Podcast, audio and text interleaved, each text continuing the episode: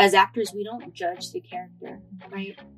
We just try to empathize with them and understand them so that we can tell their story from a truthful place. I can't sit there and think, oh, I wonder if I got it. Mm-hmm. I wonder if they're going to get back to me. Oh, I hope I get it. If I am in that mindset, then I'm already defeating myself. Mm-hmm. What I have to do is art is healing.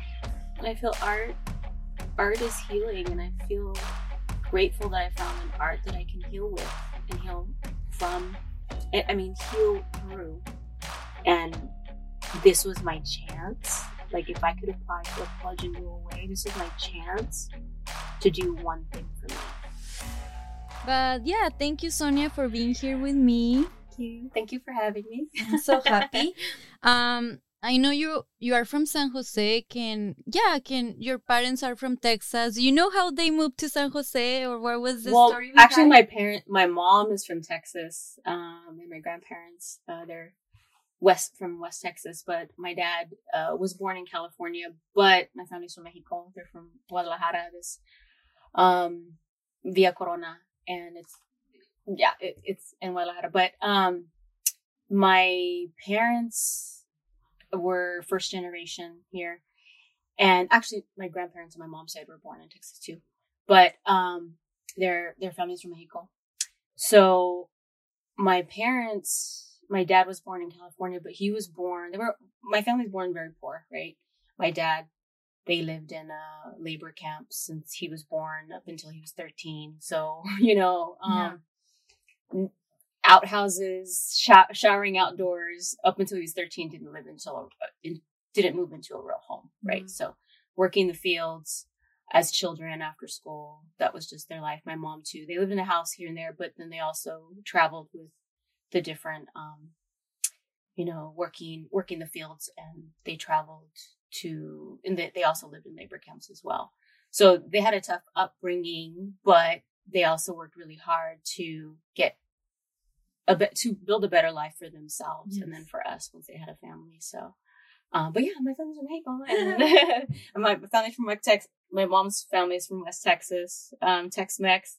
I love my grandfather. Um, my mom's side, um, he spoke Spanish, but when he spoke Spanish, it had a, a Texas like twang.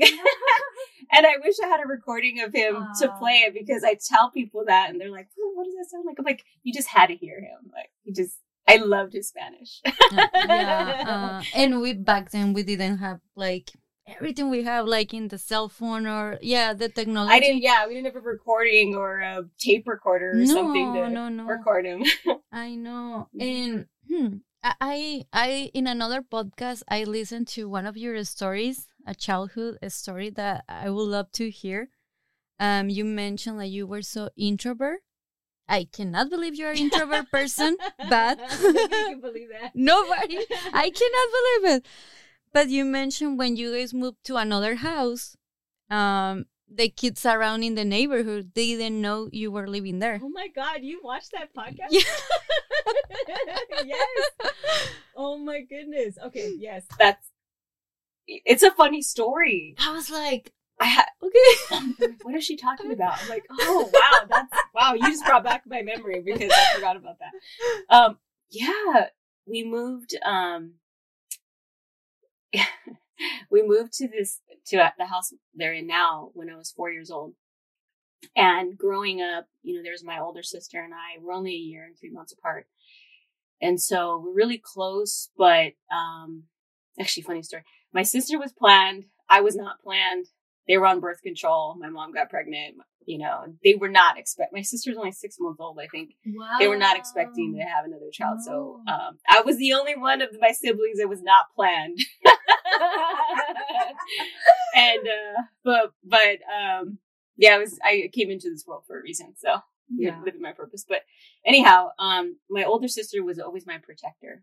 Mm-hmm. She was always just someone to look after me and watch over me because we were close in age, but she, she just has a very strong rebellious spirit mm-hmm. and, uh, resilient and just outspoken and social butterfly. And so we moved to a new house or a house, our first home, uh, when I was four. And I'm just shy. I was shy and introverted, and I my social skills are just I don't know what it was. I was just afraid all the time, or um, I can't really explain it other than I just just wanted to be by myself. Right? Mm-hmm. It was like the safe place was to me for me to be alone or in my room reading. Um, I was a creative person always, so I was always doing things. It wasn't like I was hiding. I was actually wanting to be alone to read or to listen to music or to dance or to create or to build things or to learn things. I was really just always in that world. It wasn't like, oh, you know what? Uh, uh, see, if you were four, you probably were in no elementary school. No, not yet. Kinder? I, I wasn't in school yet. Ah, not until okay. I turned five. okay, because I was like maybe people bullying you or something. No. Oh, okay. Mm-mm. I didn't have any experiences um like that.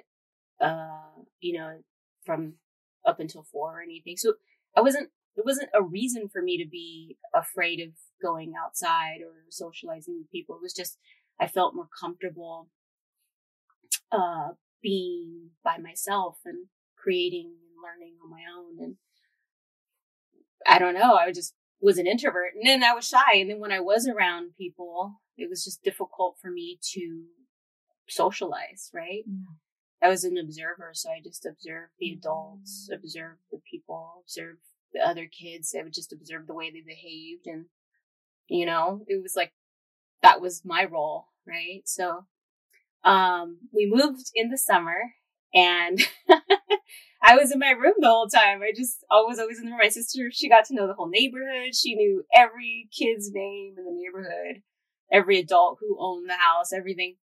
And then one day in the summertime, I just decided to come outside and play. This is the day. this is the day I want to come outside and play.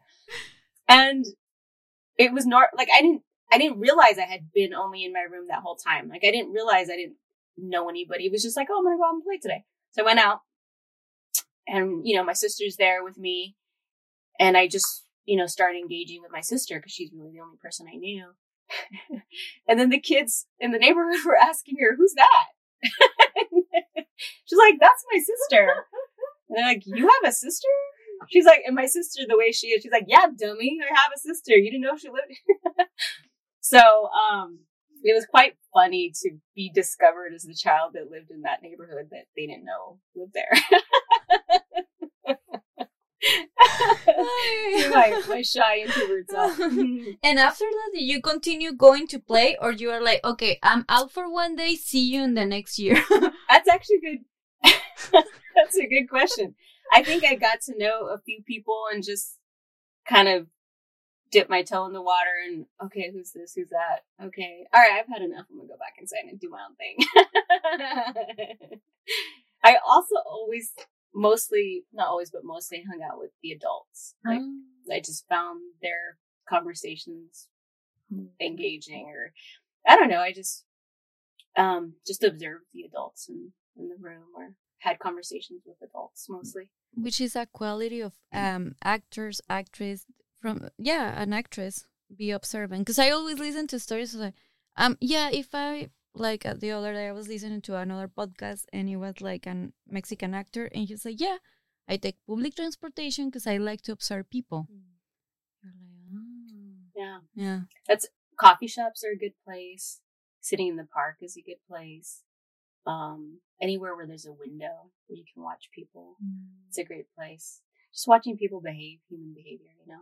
Even when I went home for the holidays, I watched my nieces, you know, and just observing the way they behave and their excitement and the way they express themselves. Mm. Just beautiful, mm-hmm. you know, mm-hmm. to observe human behavior. Mm-hmm. It's really beautiful. So, um, taking the moment to just watch people is, is, yeah, it's kind of what we do. Yeah. And it's also, I, I forgot the word, but it's like, I I'm just gonna make something ridiculous, but it's like eating, no? Like, mm, like getting energy from or creativity, like nurturing. Yes, thank right? you. Yeah, yeah. Mm-hmm. yeah. It's like nurturing your soul. Yeah, but I love what you said. I I like I was super quiet and shy, so when I see my niece and my nephew screaming out, there's a funny story. Um, yeah, I was playing with them the other day back in the holidays, and my nephew was like, "Record my sister." I'm like, "No, no, no," and I start recording her. She was like, "Don't record me. Give me the phone." my yeah. mom say nobody should record me. I'm like, "Wow." Bravo, like bravo, bravo. Like I'm. I was not recording you for a bad reason. I was gonna send the video to my, your mom, mm-hmm. but I was like, I wish I could be like when I was a kid. I will be quiet and I love to see the kids like that that they assert speak- themselves, right? To yeah.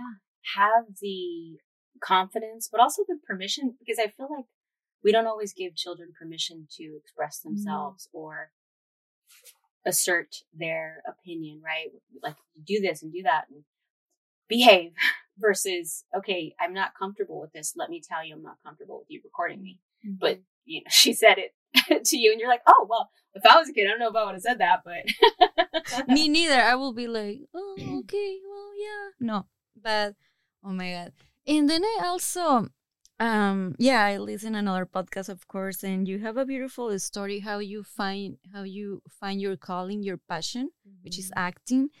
And I remember is when you were, you correct me if I'm wrong, but you say you were in sixth grade and it was a, for an English class, a speech assignment. Yes. Can you share with us that story? Yes. Um, because I grew up shy and very quiet, um, just observing, right? Introvert, watching people. Uh, I didn't really have, I wasn't like a social extroverted person. I didn't have that type of personality. So, um, it was difficult for me to be in a social setting.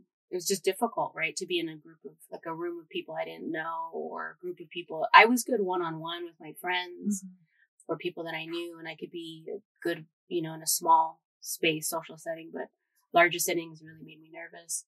And so when our sixth grade English teacher assigned us a speech to write and recite and, you know, mm-hmm. memorize and recite in front of the class, um, that was the first time I did the assignment. I was a good student, so I'm like, oh, assignment, okay, I have to do this. So follow steps and, and do it.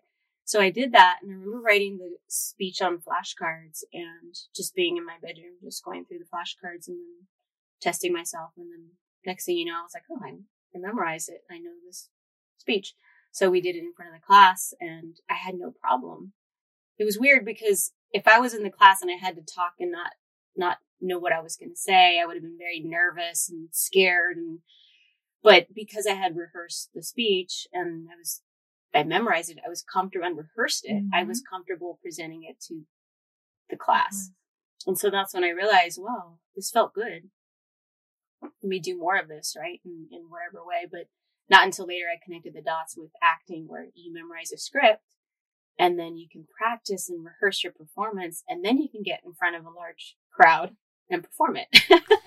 but that day on the sixth grade, I don't, I'm not sure if you remember, but you didn't feel like nervous or butterflies in your stomach, like, oh my god, I have to be rehearsing in front of the whole class? I did. I did have that feeling, and I still have that feeling today. Always. I'm always nervous, but it's the feeling afterward to say I got through it and I did well. Okay. So after getting through it, right? I'm, I'm still nervous, but I got through it. And then to get the um, teacher telling me you did great, and then in that particular case, when I did that speech for school, um, we ended up doing it for the whole the whole school, and then we went on to the district to do it, and it was just like I was put in a position where they, you know, the adults told me you did great. Let me, you know, you're going to elevate to the next level. You're going to say the speech in front of the school now. Oh, you did great. You're going to say the speech in front of the district now. Oh, you did great. You're going to go do this. And so that one assignment took me to all these places. Like I remember the, another English teacher taking us on a field trip to go watch a play, all because that speech. Wow. so it was like taking me that, that moment took me to all these different opportunities mm-hmm. that I thought, wow, if doing this one assignment where I memorized the lines and I rehearsed it and I did really well, gave me all these opportunities, opened all these doors, then maybe I'm good at it and maybe I can do more of it. So, of course, yeah. wow. Ah, I will be checking. Yeah, no, yeah, I, I, yeah, because I love like I yeah, see, acting is not for me, obviously. and then you did theater back in middle school, right? I did theater in high school. Okay. So I, I didn't start theater until high school, but I did dance. So creatively, I was also doing, um, I was also dancing, um, with friends in middle school on a dance team and then also in high school. Um, but I did my first actual play freshman year in high school. We did The Crucible. I auditioned for that and was really nervous. Um, and that's really where it took off. So I was doing, I did a, little of everything. Um, in high school, I did, how did I do this? So, um, as soon as I turned 16, I started working. So I was going to school, I was working, I was on the cross country team, track wow. team, I did theater. Um, I babysat my siblings and I danced. So I had a full schedule. How do you make everything school. happen? Because you also have assignments. Is when you start having a lot of assignments and they're, mm-hmm. yeah, writing and essays.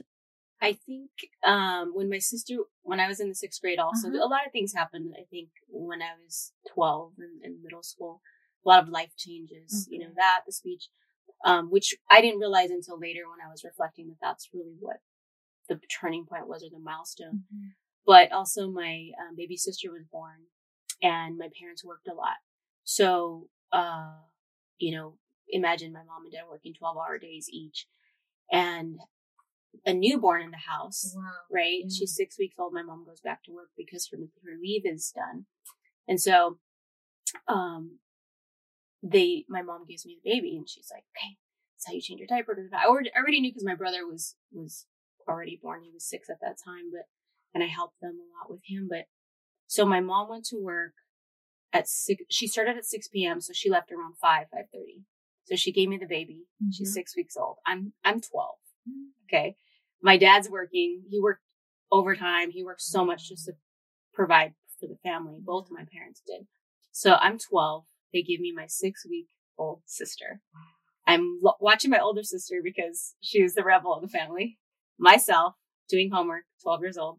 I'm watching my little brother who's six years old. So uh, there's four kids in the house, including myself. I have homework to do.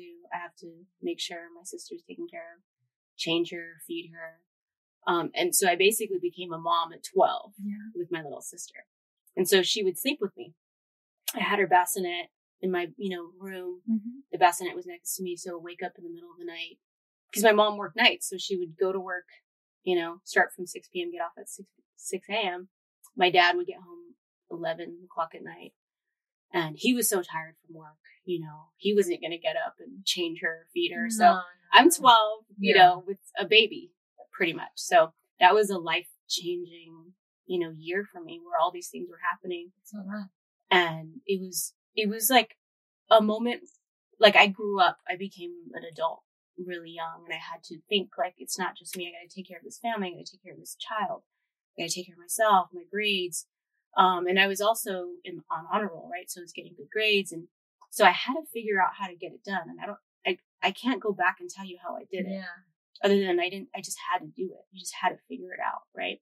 So I remember staying up late at night doing work, uh, middle school, high school, um, getting home super tired from cross country practice and then going to my, you know, theater rehearsals and then coming home and having to do homework. I don't even know if I slept. It just, it just, I made it happen. I made it happen. I got it done. So those, those things in my life just helped me figure out like just don't think about it. Just do it. Like if you sit and think about it, then you're going to make an excuse as to why you're not going to get those things done. But you just got to keep moving, right? yeah. Wow. Um, thank you for sharing that with us. Yeah, maybe your motivation it was like you you were seeing your parents working so hard. You're like, okay, I have to. I I also have to finish school, and they already have a lot of things going on in their plate. So I don't want to get bad grades. I don't want to miss my theater. Theater, I'm sorry. I don't want to miss my pract- cross country practice. Mm-hmm. And also, I don't want them to have extra work with the baby. So I can get this done. And yes, you grow up. You were a baby, but you grow up. Like life put you in that way. Wow. Mm-hmm. Yeah. It, it was tough, but it was also, I feel like everything that I've experienced in my life set me up for who I am today, right? All even the bad things, mm-hmm. they really just give you strength, lessons, perspective, fortitude, things that help build your character that give you the strength to do greater things. And so looking back, um, I'm thankful for those experiences, right? I'm thankful.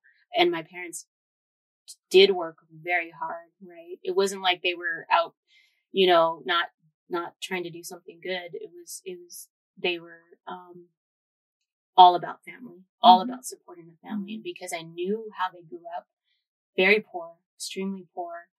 And, um, I knew that we were in a home because they were working so hard. And so I appreciated that about them. And then it also taught me how to work hard too. Like, if I, my parents are working hard, I'm not going to sit here and be lazy and not work hard either. But it, it was something my parents too, with all my siblings, which they mentioned this today and they're retired now, but they say, we've never told our kids to work. We never told our kids, like, go out and get a job. They never told us that. Mm-hmm. As soon as we turn eligible mm-hmm. to like the age that we could work, we went, we went and found jobs, right? I, the day I turned 16, I applied for my first job and I, I never stopped working since then. And my siblings, the same thing. They've all worked like since we were teenagers, right? Um, and they look back and they're like, we never told you to do that. You guys did it on your own, but it was because they, they were good examples, right? Yeah. The, the, the education in your, the way you guys were raised. And it is awesome. Like now they can say, we never push our kids to work. They make, they wanted to be independent. They follow our, our direction, our path. And wow, do you remember your first job at 16? I do remember my first job, but I had a job before that that was under the table. um, so uh, when I was 12, my cousin and I, uh, we went to the, the Berryessa flea market is in San Jose. Mm-hmm. And I don't know if you've ever been there, but it's, it's, yeah, it's a really big flea market and they have all these shops that like t-shirt shops and sock shops and like everything you can think of. So, um, I remember asking my dad if he could drop my cousin and I off at the flea market so we can just go ask one of the vendors if we could work for like cash. Whoa. And so, um, we did and we went and asked around and, you know, mm-hmm. folks didn't need help and this one woman needed help folding t-shirts. I'm like, okay. So she paid us to fold t-shirts for the day and that's what we did. So I was like always looking for ways to make money. yeah, yeah, yeah, yeah, And I knew I wasn't like, they couldn't hire me because I was only 12, but mm-hmm. I was like, I got to make some money somehow. I don't know. And I didn't have to. I mean, we had what we needed. If we didn't have more than, we didn't have more than what we needed, right? Mm-hmm. So we mm-hmm. just had what we needed. And if I wanted more, then I had to like, more, you know, yeah, work for it. And so, um, you know, it was just one of those things where I, I, knew I was capable of making money. So let me figure out a way to do that. But when I turned 16, my first legal job was, um, oh, actually before the legal job, uh-huh. um, I, I actually, I would wrap presents. So, oh, um, wow. And so my dad kind of figured this out for me. So my dad worked for a utility company. He worked in a gas department. So very labor intensive job, but all of his guy friends were really like these really burly men, right? And so, yeah. whenever their wives would have a birthday or an anniversary, they would bring the gift to the house and I would wrap it for them because I loved wrapping and I would just like make it really nice and cute. And since I was a kid, I did that, right? My mom taught me like, it was just like, I was a perfectionist. Everything was like super perfect with a bow. So he would bring his friends gifts and then they would pay me to wrap their gifts, so like five bucks to wrap a gift or whatever. Wow. When I was a kid, that was a lot of money. Yeah, it was a lot of money. Yeah. and then Christmas time, I would make so much money because they would bring all their Christmas presents over to the house for their kids, the wives, and everybody, and they would pay me to wrap them. So that was another kind of job.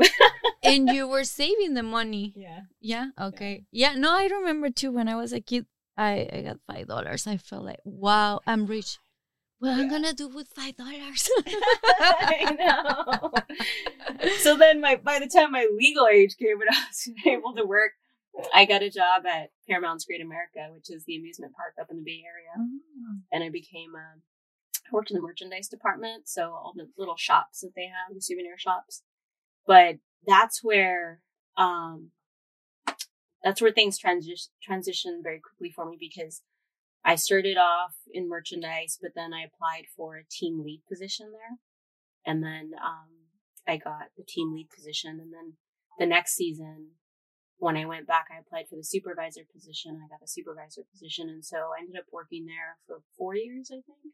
Hmm. But, um, I ended up managing the different sections of the, the park, like an entire section of like retail shops and kiosks and, and folks. And I remember I was 17 years old and I had like 20 employees Wow. and um, several different, you know, shops that I had to uh, manage revenue and inventory for, um, manage, you know, loss, um, you know, uh, merchandising. And I was a kid, really. I was a teenager, right? But I was managing employees that were older than me. So they were over 18 and they could work overtime and I couldn't. So it was like, it was a teenager, but I was managing an entire business at the park, right? In different parts. So then they moved me from the middle of the park to the front of the park where it was more, the revenue was higher. That it was just a lot busier. And so it was more intensive. And so that was a challenge, but you know, it was exciting because I, I loved doing that. So a couple things I realized while I was doing that is I'm really good at leadership Mhm. and um, business. And so just operating, you know, a lot of moving parts, you know, people, um, you know, revenue, dollars, just inventory, merchandise. Um, you're just all managing a lot of things. And I, I was only a kid, right? I was 16, 17, 18. And you have a lot of, like the responsibility of someone. And then I had to go home and, Yeah. you know, and I was still in cross country and I was still in, um, theater and I was, you know, going to school and watching my sisters and my brother. And so it was a lot. It was a lot, but I didn't, I didn't know it was a lot. I just thought that was a normal life. normal. right? Mhm. So I went off to college. I wanted to major in acting, right? Because I knew that's what I wanted to do. My, my dad's like, nope, nope, you're going to major in business. but I mean, I'm fine. I'm good. I'm happy with that. It was, it was, it was a good call. Yeah. And you went to call Cal Poly in San Jose for business? San Luis Obispo. oh, okay, I'm sorry about that. Uh-huh. How For was the experience over there? So you are because you moved out of the house. Mhm. Mhm. And how was for you? Because like I'm leaving my family. I'm leaving like n- not a comfort zone, but it's hard to leave your house. Like when you have your mom and your dad, and you know you're you're but you feel protected. You are moving, even if it's at three hours away, but still you are not home anymore. So how was the experience for you? it was very difficult and it was actually a like probably the first rebellious thing I did to my family or with my family because um you know my dad he was adamant about me staying home you know living in San Jose and going to college at San Jose State or anywhere nearby like a commuter school and that was just the thing he was like nope you're not going away to college you're going to go here you're going to go to you know you're going to go to a JC and then you're going to transfer or you're going to go to San Jose State, but you're going to be home. Right. And I knew, I, I kind of knew my parents couldn't really afford for me to go away Yeah. because it's additional expenses for housing and everything. but It is. yes, it's so expensive. so, but what I did, I really needed because my life was revolved around taking care of the family. And I did that, you know, with love because I love my family and my siblings, but I also realized that I needed to do something for me. Mhm. And this was my chance. Like if I could apply for a college and go away, this was my chance to do one thing for me. And I felt like I needed that. I needed that, like that space to grow as a human being and in myself and not having to nurture like an entire family, right? And not, and I don't say that because I didn't want to. It was that I needed some type of space for me to be a kid Mhm. or a human or a teenager or just my own human. And I, I just, it was calling to me to like, I need to go. I need to go. I need this for me. So I secretly applied to colleges without my parents knowing, without my dad knowing. and um, I tried to get stipends from the counselors to pay for the applications. I was also working, so I paid for as many of the college applications as I could. And my boyfriend at the time, his mom, actually helped me pay for some of the college applications as well because she knew I was secretly doing it. My parents didn't know. Yeah, you have like all that support. Yes. And so um I applied for colleges outside of San Jose on purpose. And I what I would do is because I knew when the application well the the acceptance letters would come or rejection Yeah. letters would come, I had to get the mail before my dad or anyone else. And so I'd come home, I'd get the mail, make sure that nobody saw the mail but but me, right? And then one day I didn't get the mail on time. and my dad got the mail and it, I forgot what school it was from. And he was like, I can't do his face, but he was like, what's this? Right? He was, he was mad. he was pissed. He's like, what's this? He's like, I told you you're going to stay here. You're not going to, you're, you're not going away. You're going to stay here. We can't afford it. da, da." And so, um, I started getting acceptance letters from all these schools, all these colleges. And then I ended up telling him, I said, Dad, yeah, I'm, I'm applying to go away. I don't know how I'm going to do it, but I'm going to figure that out. Right. And so once I started telling him, like, I got an acceptance letter from this school and this school and this school, and then he just kind of sat and thought about it. Like, it opened his eyes to, to realize, like, yeah, my daughter can do this, right? She can do this. And it, it was almost like he was proud, but he didn't want to show me he was proud Of course. he was mad Yeah. that I did it behind his back, right? But um, but ultimately, he was really happy at the end. As soon as I got all my letters, right? He was just really happy. And then it was about what school am I going to go to, right? And then so in, um, Cal- I always knew I wanted to go to Cal Poly San Luis Obispo. So once I got into that school, I was like, oh, yes, yes, because because I had some friends on the cross country team that had went to that school as well, and so I knew about it and I heard about it, and it was not too far away. It was just three hours, and um, but far enough. Yeah. It is Right. fun. So um, so I ended up uh choosing that school. My dad's at that point, my dad was on board. He was like, okay, you know what, Mia, we're gonna figure it out.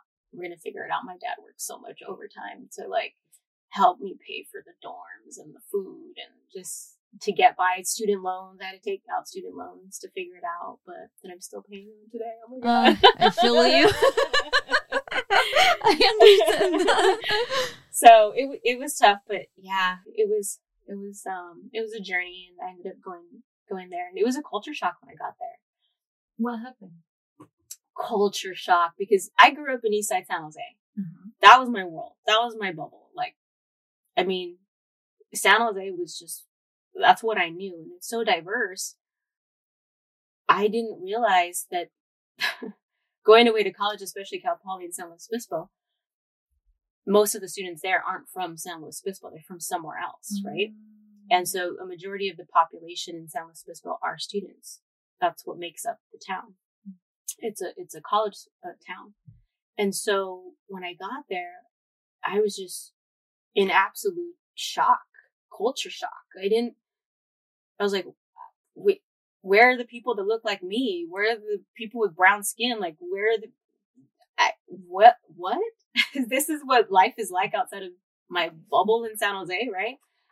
I was in shock and I didn't realize um how different life was going to be. I just I just thought, "Oh, school college is going to be like how my life is now, just in a different place." No, it was it was different and I wasn't expecting that. So, very quickly you realize like, wow, my my I I my parents don't make what they make and I don't own that car and you know, it was just very it was shocking, right? It was very difficult to adjust. But luckily, I found a good group of um, beautiful human beings, beautiful friends that I'm still friends with today. That were able to, we were all able to. We went through the same thing. We're all going Mhm. through a culture shock, right? Mhm.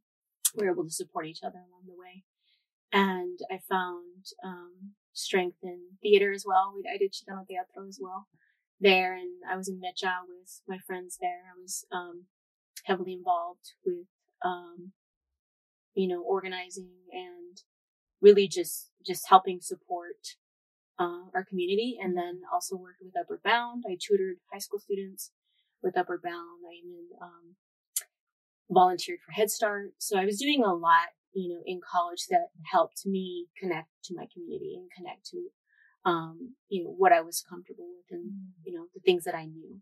And that's how I was able to get through. But it was difficult. It was extremely difficult. Do you remember um an experience or like some yeah, like a moment like you're like, oh my god, just wanna go home or what am I doing here? Why did I apply here? Ah!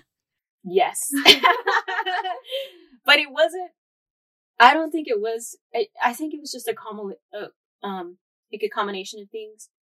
My second year, my sophomore year, I was, eh, eh, you know, there was a point in my sophomore year, I was like, I want to go home.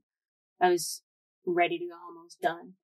And it just, you're in a new place. You don't have family around you you're meeting new friends. Mm-hmm. Um, finance, finances are tough. You know, you're like, how am I going to eat? What am I like? How, what am I going to eat this week? Right. How, you know, there's just different things that you're struggling with and you're like trying to manage in your school and, um, you know, finals and midterms and it just, it's, it's, you're just in a foreign place. It feels like and all of the support that you had before is not around you. And I had friends, right? The support group that I had, but it, it was new. It was a sophomore. So it was like, yeah. we're, we're barely formulating these friendships and it's just not family. And so it was difficult. And, um, I was just struggling. I was struggling in, in every, in my academics. I was struggling in everything, just trying to figure things out because it was a lot more challenging than anything I had experienced before. Yeah. And so I called my dad and I was crying. I said, Dad, I want to go home. I want to go home. I'll just finish. I'll just transfer to San Jose State. I'll just finish school out there and, you know, I'll move back home. Nope. Nope. You're not coming home. Nope. I was like, wait, wait, what? I'm ready. You wanted me to stay here. Wait, what? you didn't want me to leave. I thought, I thought he was going to accept my call with open arms and say, "Go ahead, come home, Miha. We missed you. Come back." that was not how the call went. I was not expecting him to say no. I'm like, "What do you mean? Like, no? Like, I want to come home." He's like, "Nope, you're not coming home. You decided that you wanted to go away to college, and you started that. You're going to finish it. You started this journey. You better finish that journey. You're not coming home. You're not quitting. Nope, you're going to stay out there. We're going to figure it out. I'll work overtime if I have to to get wow. you to pay for whatever you need. We'll take loans. He's like, we'll figure it out, but you're going to finish. Wow. And so I stayed. Yeah. Uh, I love the story because, yeah, you as a kid, you are expecting, like, well, he's gonna, maybe he's gonna say yes and he will agree and we're gonna make a plan together. But he's like, no. But also, like, obviously, our parents know parents know the kids they have, so he push you. He push you. Like he knew um he knew you're a resilient person and a strong woman. So he's like, she can do it. She can do it. So she needs like maybe these powerful words. I'm saying between those words, he's saying, I love you and you can do it. Right? But as a strong Latino man, he had to you decide to go, you are gonna stay. But he knew you can do it and yeah, he said um the power of you. So, oh. Yes, yes, yes. He he's always been really hard on me growing up, but when I look back now, because I, I thought, well, actually, I, shouldn't say he's always been hard on me. What it was was he always saw in me what I couldn't see in myself, mm-hmm. and he knew what I was capable of, and I didn't. So he always pushed me because he knew I could do it. And so if I didn't have my dad there pushing me, pushing me, pushing me, whether it be my grades or staying at school and finishing college or whatever it was, he always pushed me to, um, excel because he knew I could. Right. And so back then when I was a child, I was like, but why? But why? But why is he so tough? And why this and why that? And, you know, um, I've said this many times before, but if I would get a, in middle school, if I would get a B I'd get in trouble. like, I'm like, Dad, but you don't understand. What do you mean? It's a B. Um, yeah, he, because he knew I just, if he put the pressure on me, I was gonna, Mhm. I was gonna do it, and I could get an A, Mhm. but I just needed, you know, He was your coach. yeah, yeah, it's like my coach, yeah. Yes. Ay, ay, ay. Yeah. And then you are done. And Then you are coming back to. No, you stay over there. No, yeah. are After I graduated, I went back um, to San Jose. I actually had a few job offers. I had a job offer in um, Dallas, Texas, Oh. in um, Torrance, California, and then in Santa Clara, um, California, up north. So I had to choose between three locations. Am I going to move to Southern California when I graduate, to Texas, or Mhm. to uh, back to the Bay Area? And so I was trying to decide which one I was going to take because I have family in Texas, so I was just was going to be around family out there. I have family out here in Southern California, so.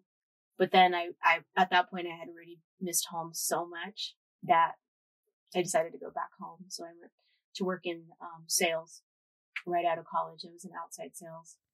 I I hear your story. Can you share one of those experiences? Because I'm like, wow. my outside sales stories. Yeah. Um, that was difficult. That was difficult because, um, I didn't realize going into sales was going to be so difficult, but it, it, it was a, it started off with a very small base salary just to live Mhm. and not even live. It was probably less than two poverty. And um and then after and then you would make commission on what you sold. Mm. Right? So uh after a certain period of time, then you're commission only. So if you don't sell, then you don't make any money and you don't get a paycheck. And so I had already had my own apartment by then. I was um Okay, you were Well, living with your parents. I did move in with my parents um right when I got out of college, but then I think I think within a year I moved into an apartment. Oh, okay. Um, yeah, I think it was maybe within a year, year and a half after after moving back to San Jose. You know, I started working, and then um, actually, but funny story. When I did move out and got my first apartment on my own outside of college, my dad was furious with me. He was so upset. he was like, "What do you mean you're moving? What do you mean you're getting an apartment?" well, dad, I graduated from college. I'm an adult now. I have a job. I can do this. And he's like, but you're not getting married, but you're not buying a house. So why do you, why are you leaving? Why are you What? rent Yeah. outside? You have a room here. Like, what's going on? I'm like, dad, I want my own space. da, da, da. And he was so furious. He didn't talk to me after I moved out. He didn't talk to me for a little while. He was so mad. Uh, my dad did the same one day. He stopped talking to me. too, so. he was just being stubborn. And then finally he was like, okay, my, my daughter's responsible. Okay. yeah, yeah, yeah. It's, I mean, most kids, would- most parents would be happy their kids are moving out of the house, and no, my dad was like, "Wait, why?" but it's also No the way. fear, no? Like now, we're you, you are uh, grown up. You see, like, oh, he he was kind of fear, like she's gonna be able, or I I hope my daughter is not um starving or something because she has a home here. She can eat whatever she wants, and we don't want her to be like, yeah, Yes, he's very nurturing too, and very protective, very protective, which which I love about my father. You know, um, but yeah, so I moved out, and then, but that job was an amazing experience because it was sales, and so I had a, it was outside sales. Wow. outside sales is you're opening up, you know, um, a directory of all these businesses in your territory, and you are calling out the businesses that are aligned with the products that we were selling, products and services we were selling, and then you had to find out who was working in what position, and then I would actually drive out to the businesses.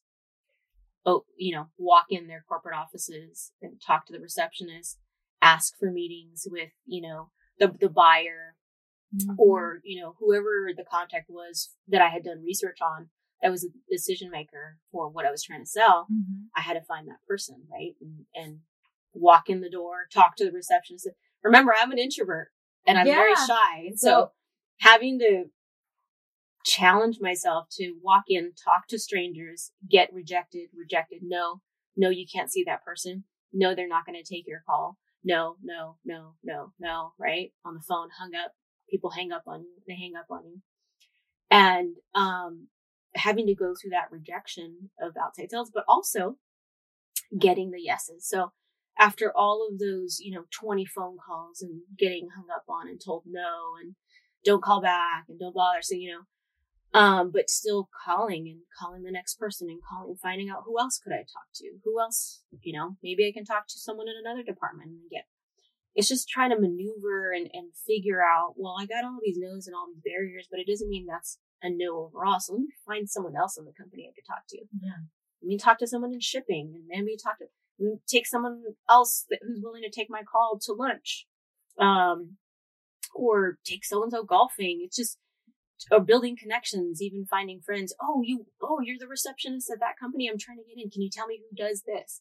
Who purchases that? Who makes the contract decisions? Like really just spending all my time doing that. And then, um, when we did get a yes, or I did get someone that said, okay, yeah, let's have coffee. Okay, yeah, I'll take your meeting. Oh yeah, I'll go to lunch. I was like, wow, okay. All I have to do is keep, keep calling, keep going. It's a numbers game, right? And then when I would get, you know, those connections and then I would follow up meetings and really seek to find out their business and propose something and then eventually get a contract signed or something sold. And then I would get paid when I realized like, oh my God, I did it. I did it. But it takes so much of that and so much of resilience and so much like just, um, you just, it's a numbers game. You just don't think about it. It's a numbers game. You just keep going, you keep going. And then by the end of the month, I'm like, wow, I have a paycheck. That's pretty good. And then it gets to a point where the numbers get bigger and you get paid more the more you sell. So I was just motivated, right? You keep going, you keep calling, which translates directly to acting because it's the same thing, right? We're doing audition after audition after audition after audition after audition. No, no, no, no, no. I mean, they don't even tell you no. You just don't get it, right? And then all of a sudden you get a role and I'm like, yeah, there it is. It's the exact same thing. But, but yeah, um, that, that job, that outside sales job taught me so much. And I'm so grateful for that experience. And when you were doing that, um, when was the moment that you took the decision to to go, to take the to get into the acting school? Um, well, during that job, I paid for myself to go back to school, mm-hmm. Um, to take an acting program up in San Francisco at Shelton Studios. It was a two year program where it was an intensive program. So it was just two years of classes nonstop and, mm-hmm. um, classes in, um, theater technique, um, tech, all different types of technique, movement, um, you know, TV, film, script analysis, um, you know, scene study. There was just so many classes in the program that you take for the two years. And then at the end of that two year period, it's like, okay, you're done now. All right. And at that point, I had to make the decision, like, what am I going to do? And so I decided to get an agent in San Francisco mm-hmm. because that's where the, the market's mm-hmm. at up north. And I got an agent right when I finished that program within a few months, right? I got an agent. And then when I got my agent, I just decided to quit my job. I just, it, I just you, you quit my job. Feeling. You got the feeling. Well, what ended up happening, I was at the point where I had been working in sales, um, for quite, for, for, I've been working in sales, which helped me pay for my school, my acting school, right? The mm-hmm. two year program.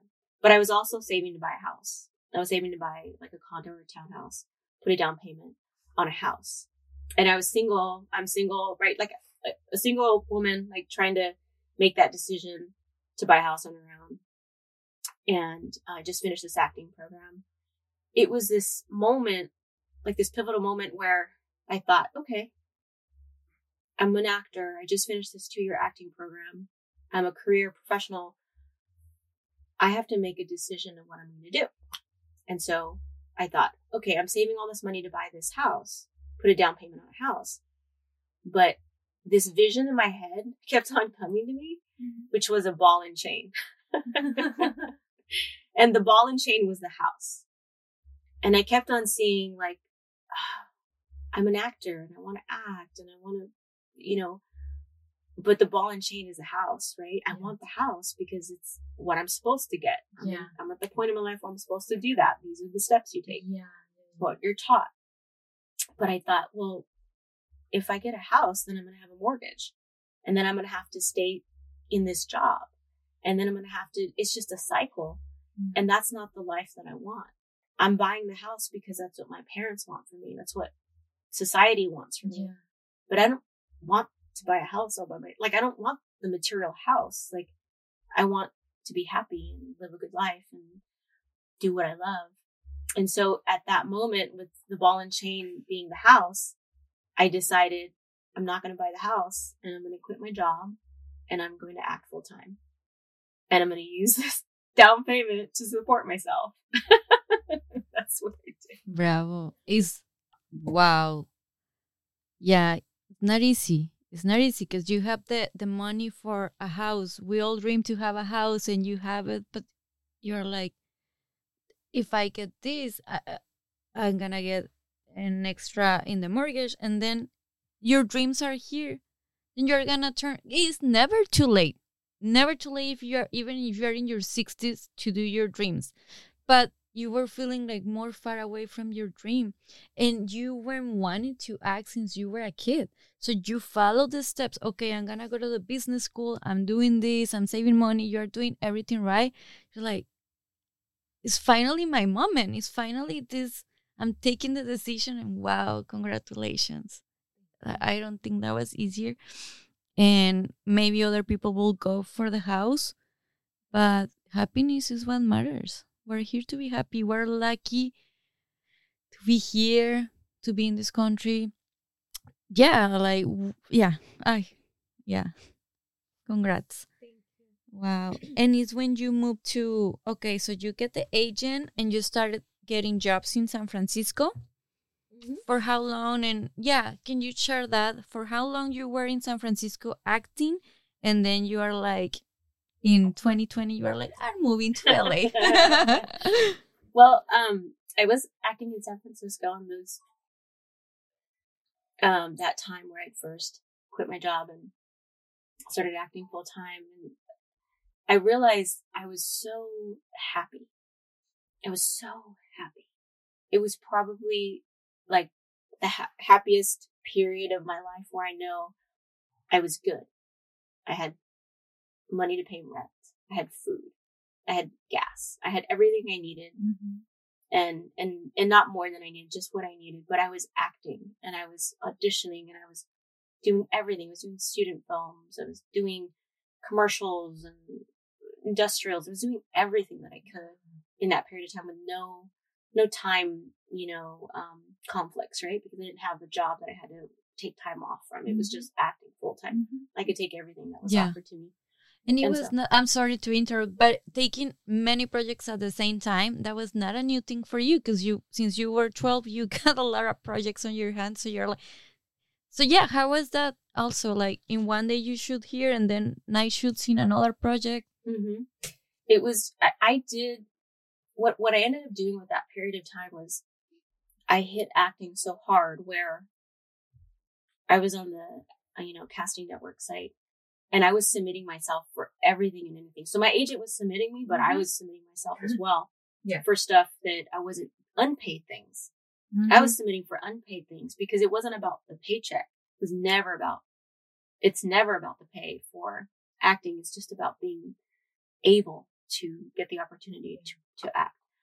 And so I was doing everything that I could. And I met so many uh, filmmakers and uh, producers and directors and actors in that period of time. It was just nonstop acting and networking. And so it gave me an opportunity to build a very strong network up in the Bay Area.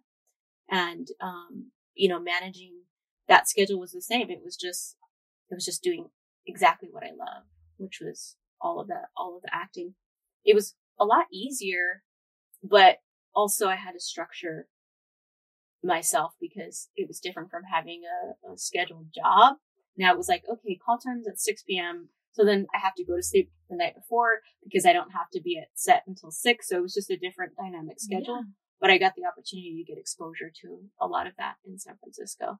And then at some point, I kind of plateaued where I realized I wasn't going to get any bigger credits unless I moved to LA because everything was in LA. Yeah. And they, they have, you know, TV and film and commercials out in San Francisco, but not a lot.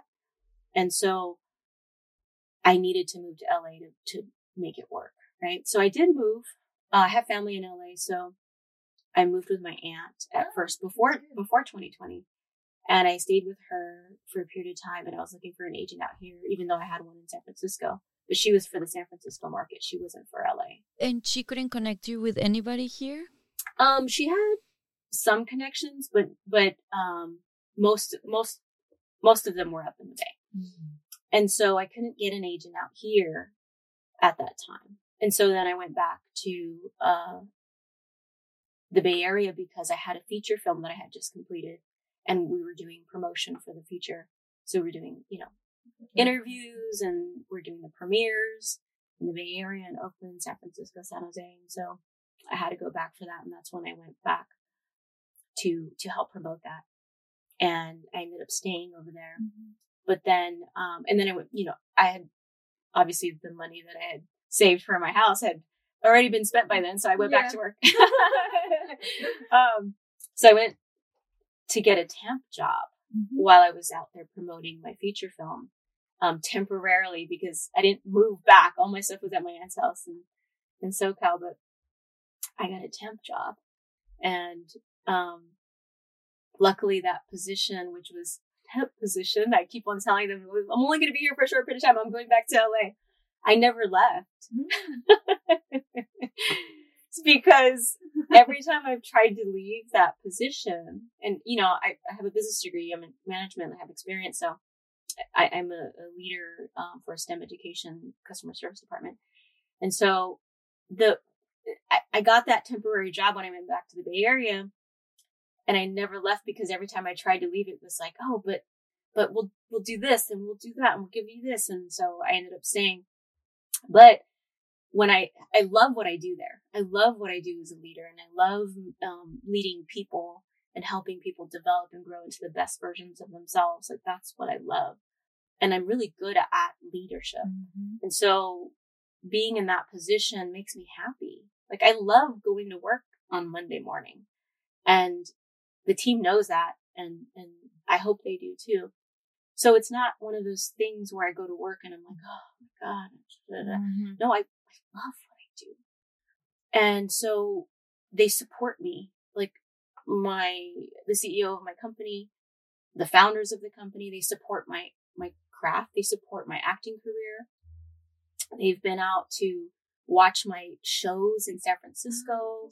nice. Um, you know, my team, they follow my career. They support when I have a big audition or a film, like they want to hear about it and they're really just supportive.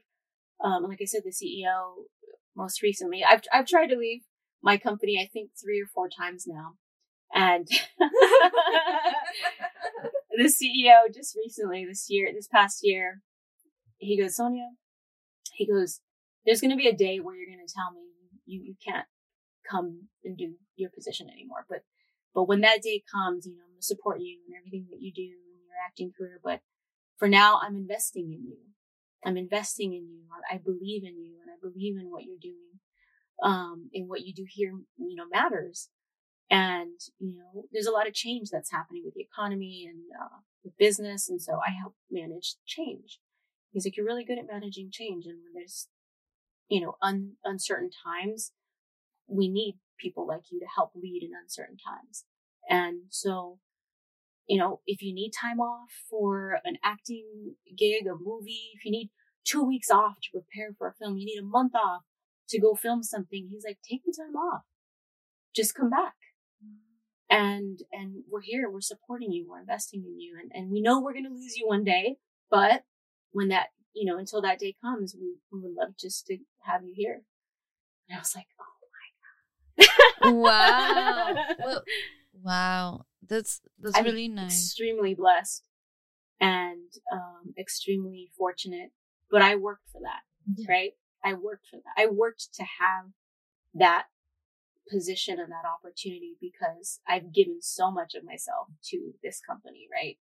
And it it it doesn't come just because it comes because I've given parts of myself to this company um, to help them survive. I mean, when COVID hit, we didn't know if we were going to make it as a company. And we worked, I worked, you know, 12, 16 hour days to help the company get through those tough times. And without, without even thinking about it, didn't even, like it wasn't a thing. It was like, I'm going to help this company. We're going to survive. And so, you know, I give a lot, right? And, um, so I earned that. And I, I'm grateful that I have a company that supports me, my career, and believes in me. Mm-hmm. You're, yeah, but other people might say, oh, you are very lucky. No, it's not about being lucky. It's about I work hard for this. I've been working all my life and I deserve it. And it's accepting too, because I don't know if you had problems as, uh, accepting things into your life like, do I deserve this? Not, should I get this? No, yes, you deserve it. I've struggled with that almost all my life. And I like that you, I, appreciate that you said that because it's important for people to know that not until I believed I was worthy of my dreams did my dreams really begin to come true. And that took a long time. And like I said, when I was younger, when my dad was pushing me, pushing me, pushing me, it was because he believed in my dreams too. He believed in me. And I wasn't, it, I wasn't in the state of mind to say I was worthy of those things. It was like, you know, and he was just really on me about it. And so as an adult, I know and I see now, even recently through, mm-hmm. you know, my journey of growth and development as a human being, I am worthy of my dreams. And once I truly believed that I am worthy of what I want, what I desire, did those dreams start coming true? And they're, they're rapidly appearing in abundance, right? Rapidly. But, you know, even if you would have talked to me three years ago, I was a, a I, I wouldn't have said I believed in, in myself in a lot of things three years ago. Even yesterday, we're always developing, growing, but it's so important for people to understand that the moment that you believe that you're worthy of what you have in your heart and what you want, that's when your things, that's when the things in your life start coming true. And they'll be gifted to you by the universe in different ways. Like people that you meet that you didn't think would ever help you are going to give you things that you didn't ask for because you believe that you're worthy. And that's where it starts. And then there's also the work. You have to do the work. You have to pair those things. Believe that you're worthy of them and then do the work. Do the work, do the work, do the work, but enjoy what you do too, right? I'm not doing the work expecting things in return. I'm doing the work because I enjoy it. I enjoy it.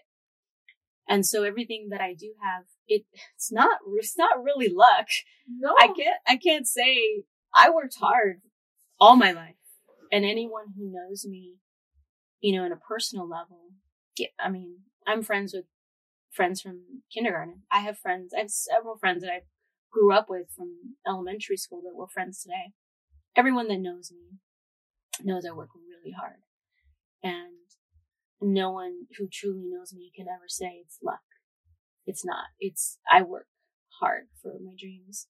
And they started really coming true in abundance as soon as I believed I was worthy of them and it's, it's not an easy path how did you work on yourself like when was the moment like you're like oh my god yes working on myself um i've kind of always been i've kind of always worked on myself you know was always looking for ways how to become a better person a better human being whether it be reading a book on how to organize your calendar or time management mm-hmm. or your home or finances. I was always looking for some type of personal development, but it was never really about the soul or loving myself until recently, maybe like the last three years. Mm-hmm. Um, I, I would say about three years ago, maybe right before right before COVID. Mm-hmm. I was in a very dark place, and I wouldn't say I was maybe depressed. I wasn't diagnosed depressed, but I felt depressed, mm-hmm. And I was in a dark place. and um, it was right before, like just a few months before COVID, and then COVID hit, and so I didn't have time to think about that dark place because for my company that I was that I worked for, we were struggling to stay alive. Right, as a business, we were struggling to keep the doors open, and I put all my energy into helping the company sustain. Mm-hmm. And so I didn't think about my personal feelings or I was, you know, what was, what I was going through mentally, emotionally. We were just trying to survive. And so it was like work, work, work, work, work, you know, um, nonstop. We were all working from home, but it was just, let's just try to figure this out. Yes. And then when we got th- uh, things under control, I had time to self reflect. Now it's like, oh, there's no work for me to like stay 12, 16 hours working on. Now I gotta actually face the music, mm-hmm. which is myself, my mental health and what I was going through emotionally. And then that's when it hit me. And I was like, oh, like, what is going on? People we knew were dying from COVID and people were getting sick and were worried and were living in fear. Mm-hmm. And it was just this moment of like, what is going on with me and everybody in the world and reflection and if I die tomorrow, like, am I happy with my life? And did I really do everything I, I needed to do or was capable of? Did I leave a positive impact? Do people, how, what's my legacy? What are they going to remember me as? Um, you know, what am I leaving behind? And that's when I started to self reflect and start healing and start realizing like, what do I need to address? What are the shadows in my life that I need to address and heal What's the trauma in my life that I need to address and heal? What are the things that were making me um, sad or um, feeling in in that dark place that were not addressed? And it was like um, everything is stored in the body, right? So mm-hmm. all of the things that happen to us, whether it's you know an event when you were a child or an adult or you know any anything that happens in our lives, like we store that in our body and we need to release those or process, you know, what happens to us. And it was like all of the things that happened in my life came to that turning point where I had to actually face it, right? Face all the darkness, face all the trauma, face all the things that I've been through in my life, things I didn't address, like how I felt. Maybe, you know, when I was a child, I was resentful mm-hmm. that I didn't have my own life and I had to take care of everyone else. I had to address that. Yeah. I had to face that and I had to heal from that and I had to forgive myself and forgive my family and forgive, you know, like face that there was actually some type of feeling there that I wasn't addressing. So mm-hmm. there was a lot that I had to address and heal and seek help for and, um, you know, process. And so that, like COVID was really the, the moment where I'm like, okay, it's time to face who I am as a person and heal. And that is, is, it, it opened a Pandora's box, but it's a journey that I needed to start and go through. And that's what started that whole, oh my God, I, I've never loved myself. I never allowed myself permission to love myself. And not until that point, I started to look at how important it was to say, I'm worthy of my own love. I'm worthy of my own self care and respect. And I don't have to put others first. I could put myself first and that's not selfish. That's required. I should put my health first. And it was a give, give, give, give, give to everything else, my jobs, my family, to everyone, my relationships. I just give. And it came to a point where I realized I need to give to myself first, nurture my soul, my body, my spirit, my mind, my health first. And then, and then I could be of service to others, right? And it's, it's, it's a journey though. It's, it's a long journey and, um, I feel like I'm on the right path and I'm happy and I love myself and I'm worthy of my dreams, but you know, we're, we're forever growing and learning and I'm going to be a student until the day I die. And I'll always, you know, want to grow and learn as a human being. Wow. Wow. Thank you for sharing. Yeah. Oh, yeah, yeah. Healing is not easy and identifying our feelings and wait, why? Why are my feel? I didn't know that I had that feeling from my childhood. You have to work on that. Yeah. It's not easy, but I- I'm glad you took the decision to work on that because abundance is here and you, look happy. Your eyes can communicate a lot, a lot of things. Thank you for that. And going back to acting, I remember a story that you mentioned. It was a, and correct me if I'm wrong. I I remember you said it was a play, but it became an adaptation. The Days of Wine and Roses. Oh yes. And I love the story behind that. You said at the end of the day, there was a lady and she approached you. But I would love to I would love my audience the audience to hear the story from you and not from me. Okay. Yes, that was it's it's a very special moment for me. Um just to make sure this is out of the way. Um it's a very special moment for me when we did that scene from Days of Wine and Roses. It was at the Shelton Theater in San Francisco. And you know, I'd been I had been acting for a while, but that was one of those plays that was is very visceral and very dark, and I I gravitate towards the dark material. Like if I were if you were to ask me to audition for something, I would look for the roles that were really dark and gritty and challenging.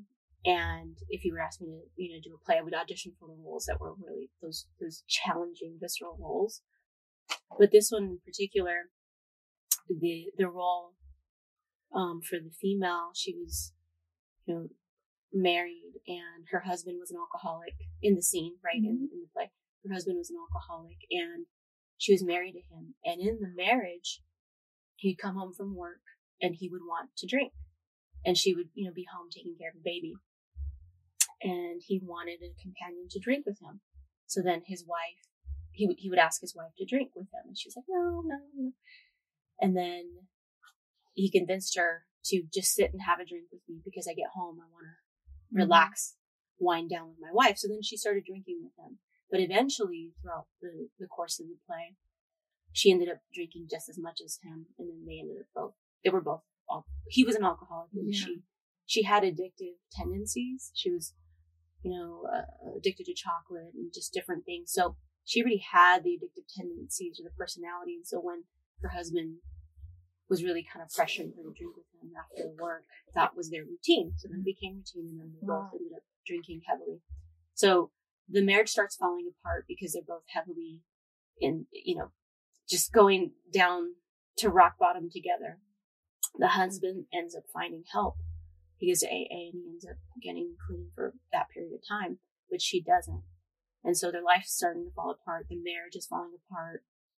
You know, they're, um, she's losing her daughter and so, you know, they're separated and she ends up just finding alcohol where she can, you know, in the arms of other men and other situations in any way she can to get to the alcohol. And he's watching this now as a clean and sober, you know, alcoholic, and he's trying to convince her to go to AA and get help. And so in this particular uh, moment, she's at rock bottom and she's in a motel and she's, you know, just, just been with other men or another man. And, um, he's come to save her, help her, you know, do something to try to convince her to come home and, and get clean or get help. And it's a very sad moment, but I really gravitate towards telling these stories because as actors, we don't judge the character, mm-hmm. right? We just try to empathize with them and understand them so that we can tell their story from a truthful place, from an authentic place. And I wanted to tell that story just because I, I was exposed to a lot of alcoholism in my life and, you know, my ex, um, my high school sweetheart, like just a lot of the people in my life dealt with those issues. And I was very familiar with that particular addiction. And so I needed to, to understand it. And so by playing that part, it helped me try to understand what someone may go through in that, you know, being an alcoholic. So I, I needed to create empathy for the character and tell that story from a truthful place. So I did this scene and it was probably one of the most pivotal scenes that I've done, you know, thus far aside from the most recent film I did. But I did that scene with, with truth, the only truth that I could. Mm-hmm. And after that, the one of the audience members came up to me and um, I didn't know who she was, and she's just walking up to me, and she was just looking at me like with this Right. stare, like- and she was like, she just told me, you know, she thanked me. She said, "Thank you." That was me at rock bottom, and you told my story, and so it was it was a moment of oh my god, it was a moment of truth because I was able to touch her in a way that maybe she didn't feel ever seen before. Mm. And if I could just, I didn't do it for that purpose. I did it for me, but it helped her. I didn't know she was in the audience and I didn't know she was struggling with that. But, you know, she shared that she had been sober for quite some time. And, you know, it, it, to have her feel, to thank me for showing her a piece of herself, maybe that she came, you know, persevered through and came back from was just a, a, a piece of confirmation that telling the stories of the human condition is my purpose. And so, uh, and, and it doesn't matter who, like, we never judge the character, right? It doesn't matter who you're playing or what you're playing. You have to have compassion for every human being on earth. And that human being story was, was, was about that. And it was dark. And for her to like look back at herself and say, Oh, that I'm not, I'm no, I'm no longer that. I've, I'm healing, but thank you because I needed to feel seen. That's yeah, that's that's beautiful. And as you said, that was an affirmation or doing what you're doing, of doing your calling, your passion. You are in a good way. If you were doubting in that moment, that was like a no. She hugged you like, no, keep doing this. We need to tell our stories in a different way, in a human way, like people can see. Because, uh, yeah, uh, I I don't know what is been in that position yet because you never never know where is life is gonna take you. But yeah oh my god that's beautiful. Oh my skin. Yeah. and and i know and also you mentioned uh, um for another character for that one that you did train method for the people who doesn't understand or doesn't know that can you explain a little bit about that? And how did you get out of that? Because i because i don't think that's yeah, there's, you know, there's a lot of different styles of, of acting methods and I've learned a lot, but, or, or of different styles, but originally I was trained method and I read a lot of, um, teachers and books on that. But really it's about creating imaginary circumstances for yourself and staying in that and being that, like that's who you are, being in that for, a you know, a period of time. So you don't just go on set, action, you be, you're performing that character and then cut, you're done. It's, I'm embodying this character. I'm embodying the imaginary circumstances I'm creating for this character. And if this character is depressed mm-hmm. and in a dark place, then that's where I live in that imaginary circumstance of a dark place, right? And, and what is the depressed person going to go to sleep doing? What is the person in dark place going to wake up doing? They're probably not going to shower get dressed or, you know, there's just things that they're going to struggle with that you're going to have empathy and compassion for, but you're going to also start, you know, becoming those and emotionally you're creating imaginary circumstances for that. And so because you're, you're kind of embodying that character in your daily life, right? Or as much of it as you possibly can in that. If, if you're filming like for a theater, uh, if you're doing a film, it's different, but if you're doing theater, it's different too, right? Um, it's just being in that place. And for me, when I was doing theater, I would, you know, get into that method. And so if it was in this character where I'm in a dark place, then I'm not, I'm not going home to be happy and I'm not watching a comedy when I get home. No, I'm watching a very dark film and I'm watching Yeah. a sad story. And so everything I'm exposing myself to is all negative and it's all that dark stuff. And I'm not going to go, you know, to a birthday party because it's, it, I'm not in that place, right? And so then you're in that dark place because you're feeding that performance. But then when it's over, you have to snap out of it, right? And it's not easy to come out because you've been exposing yourself to all this, all this darkness for that role. And I've done that in, you know, a few of the plays that I was in.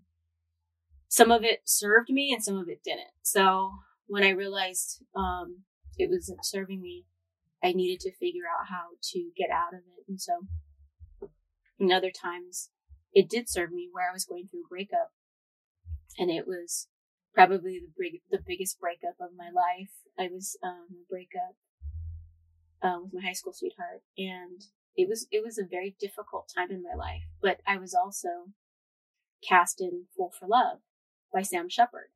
And the interesting thing was the I feel like the universe brought me that play because I had always wanted to play May in Fool for Love by Sam Shepard, but the opportunity wasn't aligned with my timing. Maybe mm. I wasn't available when it was running at a theater or I didn't audition on time or whatever it was.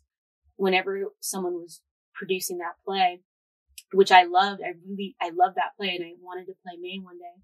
It just never aligned. But then I was going through a breakup. I got a call on Wednesday night, I think 10:30 p.m. I remember it clearly from the director of that play at Shelton Theater, which they were running. And I was going through a breakup at that time. And I get that call on Wednesday night and the director says, Hey, we're doing, we're producing Fool for Love. It's going to open next week, next Thursday. And the lead actress dropped out. Whoa. She just quit and we need you to, to come in and play May.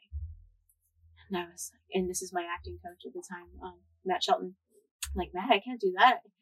I'm, I'm going through like a rough time right now. I'm going through a breakup and I have all these personal problems and I, I, I can't, it, it opens next Thursday. It's Wednesday. How, how am I going to learn an entire play in a week and a day? And he goes, just, he's like, we need you. We need you. Just think about it. Don't tell me no. Sleep on it. Call me, call me in the morning. So I slept on it and I'm like, how am I going to, this is, I've always wanted to do this play. And I, it never worked out before. and why is it coming now? I'm going through a breakup. I don't, I can't manage this. Like, how, yeah. I can't do this right now. Like, why is this happening? Why didn't it come when I was in a better place? Why is it coming now when I'm going through this breakup? I can't do this.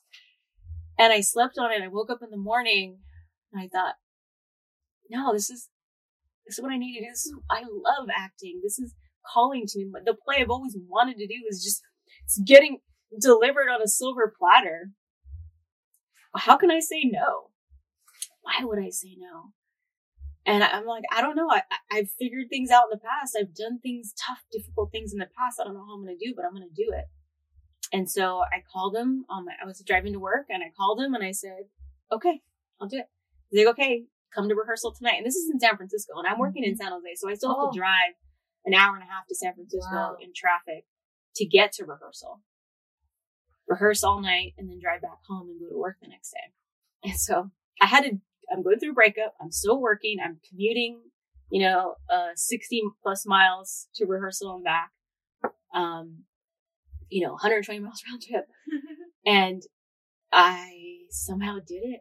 I memorized those lines and I I was ready by opening day, by Thursday. But the blessing was that this play was basically the outline of what I was going through in my breakup. It was about a couple who were high school sweethearts mm-hmm. who were in that, you know, mm-hmm. turmoil and that back and that forth and the pain and, you know, the past, talking about the past and what they've been through and the love and the passion and like addiction and the toxic, everything. It was all there in the play. So it was basically my life, you know, with my ex. It was just that story being told on, in a play. And maybe that's why I loved the play so much because I, it was so close to who, what I was going through, mm-hmm. you know, who I was. Not, not, you know, the same. It, it's a play, but just the feeling of it, right? The feeling of love and, you know, the high, the man that I loved, who, you know, I'm going through this, this massive heartbreak with. This play was calling to me because it gave me permission to cry and scream and yell and feel all these emotions that I can't do that at work. No. I can't cry every day and you scream. have to leave your personal problems behind. Yes, right? I can't scream and yell and, and pound the pavement and the door and I can't do those things. Like, it's not socially acceptable. so this play no. gave me the permission every night to rehearse and like pound the floor and hit the wall and yell and scream and like the both of us like the the characters it was so emotional and it was just what I was feeling and how I wanted to express my pain and it gave me permission to do that and process those feelings, right? The feeling of anger and heartbreak. I got to do that while doing this play, rehearsing for the play and then performing the play. And it was a blessing. It is. Yes. It was. Wow. Wow, wow, wow. It was. And as you mentioned, yeah, you got it in the right moment. And it was beautiful. And that because was you- method. because I was using, I, I was actually in that place. I, I didn't choose to be method, but all my method training prepared me to use all everything I was going through to perform in that show. Nice. Are you are you planning to do that play again? I, you know, I haven't thought about it, but I would like to see it. you know, some of my um, my uh, team members at work uh, went to watch that play. Wh- When you're on stage and you're in a theater and the lights are on you, you can't see the audience. It's just it's black, right? So just the lights are on you. It's it's blinding. So mm. all you see is the lights, and you know people are there because you can hear them laughing or or crying or whatever. I mean, you can hear everything, but can't see them. And so there's this a monologue that I'm doing in that play where I'm just like, just yell, not yelling, but like just Fighting. no, it's a monologue where I'm talking about my feelings and kind of processing oh. things, and I'm just very focused and, and, you know directing my my anger. For me, it's just to a point on the wall. so like it's. I, I can't even really see that. It's just like into the darkness. And I guess one of my team members was sitting in that direction, Uh-huh. and then after the play, he was like, "Oh my god!" I, he's like, "Were you were you directing that towards me? Like, were you talking to me?" I'm like, "I can't see you. I can't see anybody out there." He's like, "I felt like you were just looking at me and staring and yelling at me." Like, "No, it wasn't. No, I can't see anything." But he just felt it. Was like, "Oh my god!" It was just so not in a bad way, but he was like, he thought I was. I could see him. Yeah. No, I, I can't see you. you were so focused in the monologue and and your wow uh, but that's a that, that's really nice that was a really nice way to put your feelings out because who wouldn't want to do that to be crying all the time because we all cry after a breakup uh, uh, after a break. I'm sorry. Um we all cry. Just yeah just where it's it's a hiking of feelings where someday we're sad and then we're we accept okay things happen for a reason and we're we're we uh we're I don't know my brain my hamster I'm sorry my apologies. My my hamster is not working very well right now. But yeah we were upset and then we cry again and then we said bad, bad things about that person till we would heal and we accept that and we're thankful for that. And then we'll move on but not easy. Yeah, art is healing. I feel art art is healing and I feel grateful that I found an art that I can heal with and heal from I I mean heal through, mm-hmm. right? I'm act, I'm acting and I heal through acting. I not only heal my own self but others too, right? Like the woman who appreciated the the the darkness in the mm-hmm. scene that she saw herself in that's healing for her too to say i've overcome and I, i've um, persevered and you know i'm in a good place now thank you. But for me to have that play and to heal from it too or to have the art have access to find my art have found my art but heal through it and use it for healing um, I, i'm so blessed. I feel so blessed to have found this and live it every day live my purpose every day through it. Yeah. Wow. And And then, okay, I'm gonna go back to 2020. You moved to LA. You don't Mm. know anybody in the industry. But I love what I heard. Like you said, you know what? I have to do networking. There was no events in 2020. So you set up an alarm every day for 30 minutes to be on Instagram and connecting with casting directors, producers, all of that. Can you share that experience and how did you connect with your the project over there? And you guys are a family now. Yes. Um, when I first moved to LA, well, actually, my second time, right? The Mhm. first time I lived with my aunt, and the second time I came back was in 2020, August 2020. Um, our company went remote. We were working in an office, and then we went to work remote once COVID hit, and then everybody was approved to work remotely permanently. That's where I decided to move to Southern California and keep my job, right? But move to Southern California to be closer to the LA industry Mm-hmm. and um, elevate my work or my credits, my acting credits. Um, so getting here, it was still COVID. Nobody was really shooting anything. If they did, it was very small projects here and there. But there were so many COVID regulations or unknowns at that time. Mm-hmm. So I decided to use that time. I was in solitude as well. When I moved out here, I moved into an apartment by myself, and everyone was quarantined. So even my family that lived out here couldn't see them Mm-hmm. because they were all quarantined in their own homes and their own families and I couldn't just go visit. So I was by myself. Everything was shut down, you know, gyms, restaurants, everything was shut down. So what am I going to do? I, I work, but then when I get off of work, I don't mm-hmm. know anybody. There's just nothing like for me to do. And no, nobody's filming anything. What am I going to do with this time since I just moved back to LA? So I decided to be strategic about my time and my energy.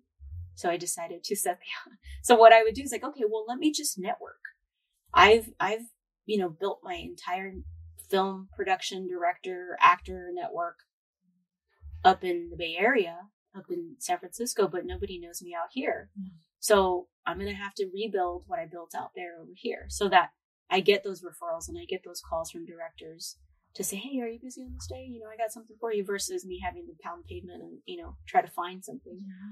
And so I decided to use that time to network and build, build, build a rapport with the people that I was, that I wanted to, to work with. Mm-hmm. So I would go on Instagram and I would look up hashtags for filmmakers and producers, directors, um, actors, you know, in Los Angeles.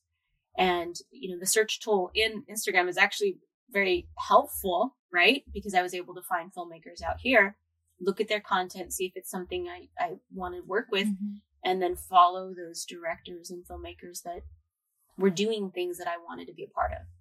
And so I did that strategically. So I would put an alarm on my phone for 30 minutes or however long I wanted to spend on that day, but minimally 30 minutes a day. Mm-hmm.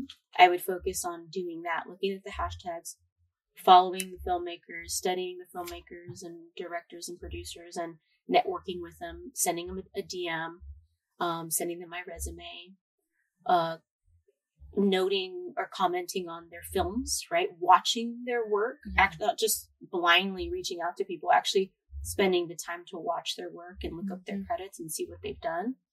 And I started networking with, with people that way and building a, a local network of, of LA, you know, individuals in the industry.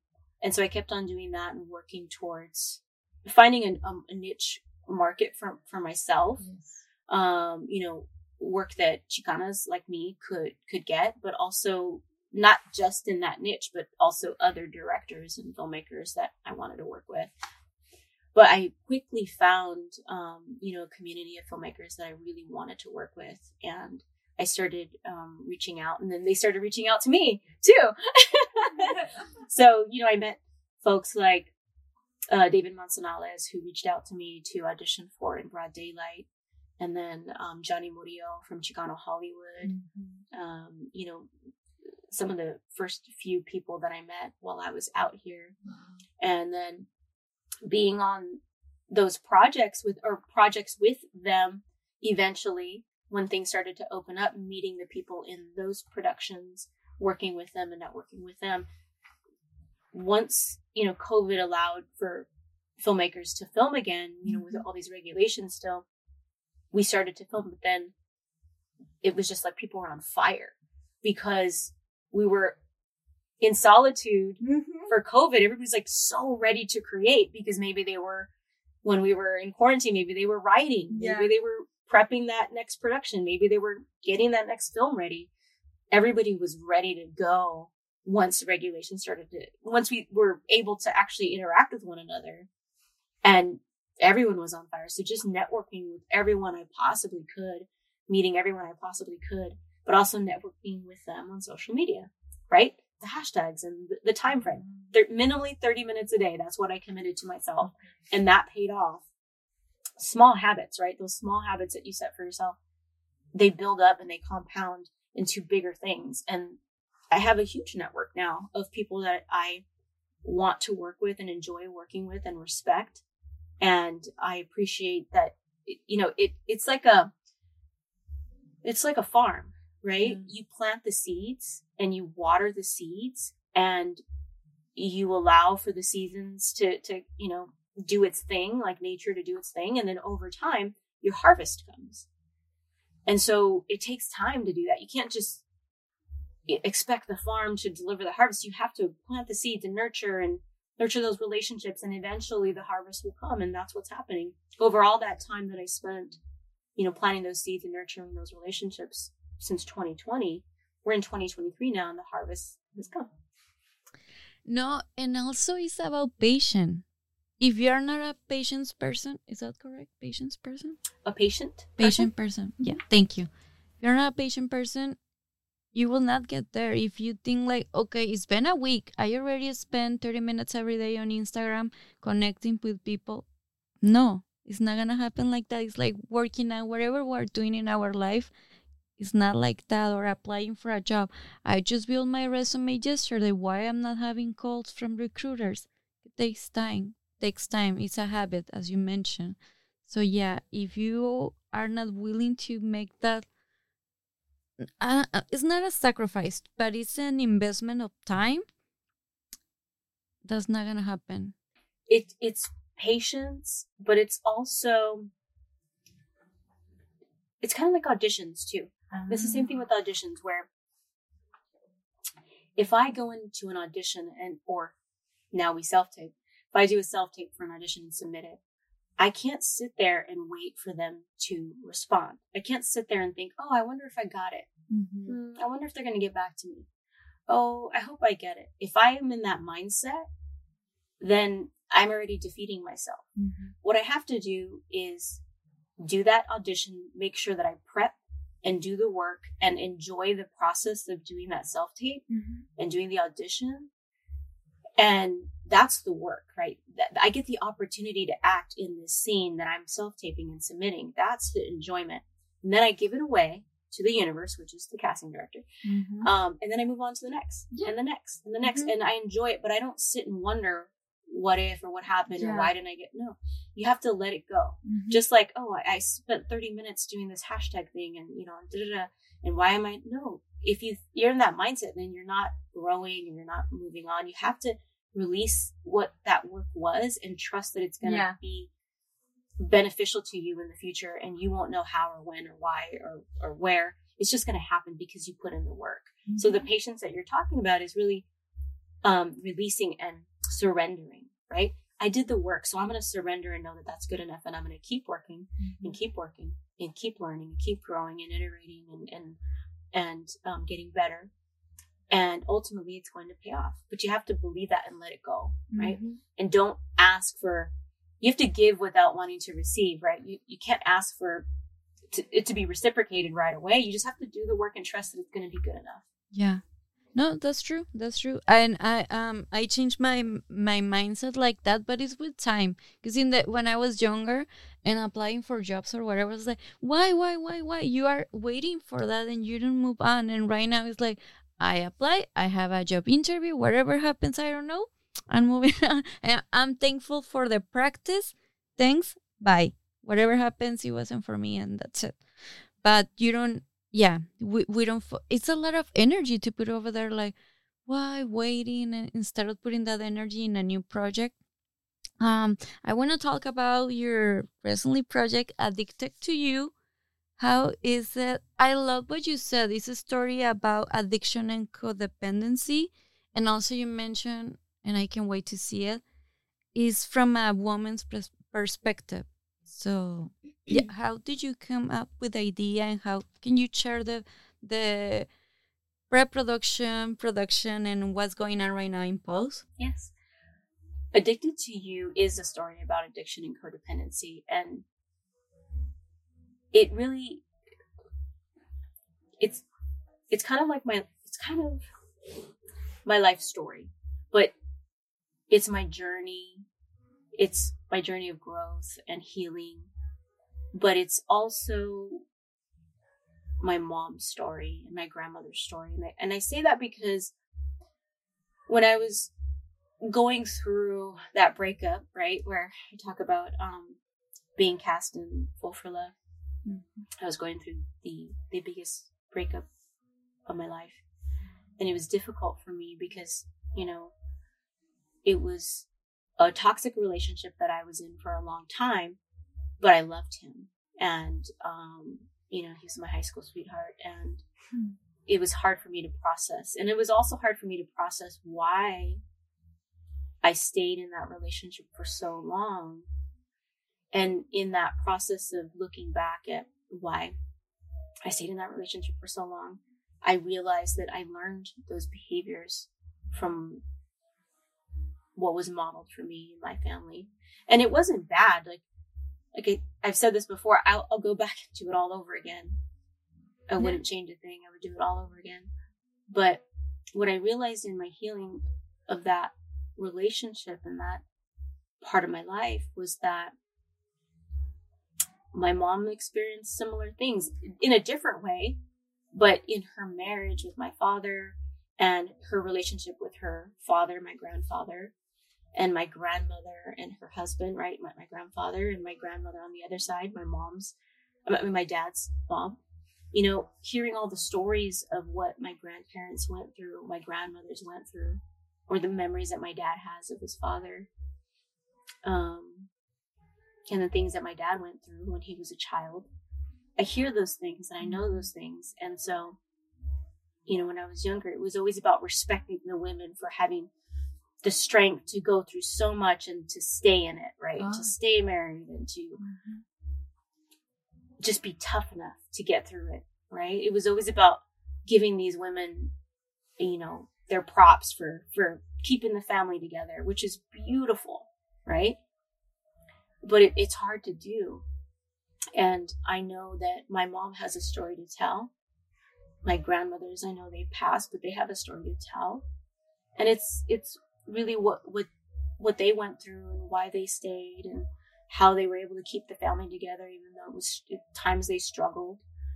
Um, but i wanted to give them a voice and i wanted to give myself a voice to the understanding of why i was in that relationship. And what i realized was i didn't know this when i was younger when i was in it but now i know we were codependent. And mm-hmm. the people we were in love with had addictions and we had addictions too. The addictions were to being codependent in that relationship.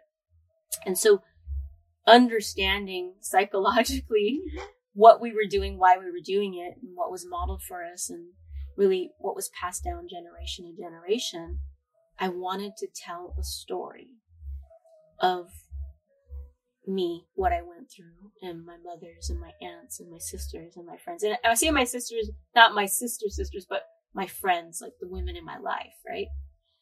And giving us a voice because I want I, I want us to be heard. I want their legacy to be heard. Like I want my mom's legacy to be heard and my grandmother's to be heard because they, they went through so much and it, it was out of love, but it was also out of, you know, things that we didn't understand. So addicted to you is is that it's a short film. Mm-hmm. Um, it's a love story. It's a drama, but it's about addiction and codependency. And so we're we're telling a short story and it, it's fiction right Mhm. pieces of ourselves and all of us are in it and um it's from you know the things that my, i know my mom i wish she could have said but she didn't say or my grandmothers i wish they they wish they would have said but couldn't say or maybe things that maybe they don't want people to know but that's what they were going through and that's Oh. what they felt Yeah. and so I'm giving them a voice through this film. And uh, it's a short film, and we're, you know, I'd hope to make a feature after be The- awesome the short is released and we go through the film festival circuit because there's more stories. To, it's a bigger story to tell, but it's It's like the appetizer right now. yes, it's just the appetizer. I mean, but the appetizer is gonna wow people. I know it's gonna hurt and be painful to watch, but also healing. I hope it's healing as well, and I hope it. Um, I can only wish that it gives, um, it helps people feel seen. It helps women in my life feel seen, and um, you know, giving us an opportunity to say, "This is how I feel. This is what I went through."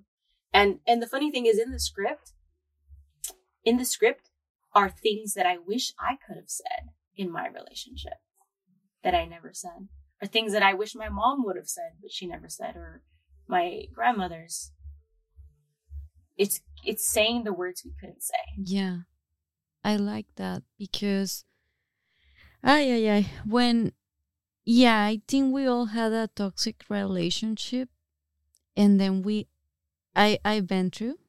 I remember, yeah, I can say it right now. I'm older, but now, yeah, yeah, yeah. Like my first boyfriend, it was a, I was 16 and a half, almost 17, and it was a very serious relationship. But there were moments like you have the flags, you see the red flags, you are seeing things like, why do I stay here? And then you blame the person, and at the end, is your, is you who is. I was hurting myself. That was my learning. He kind of hurt me, but at the end, it was me because I allowed him to do that, and I and I stay in that. And why? That's the reason. I love that. I can't wait to see the film.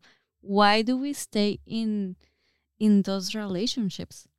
Because we don't love it, ourselves enough. Yes. We don't appreciate enough. Because I remember that Jackie, that Jackie, her self-esteem was here on the floor. That's why she allowed that. And I can't wait to see the film. I love that you said I in the script there's things that I wish I could say, but now if someone who is living that, oh my god, it will be like um like a glass of water or something. Like a realization. Yeah, like an aha moment. Yeah, yeah, yeah. So uh, that's beautiful. It's beautiful that you guys are doing that.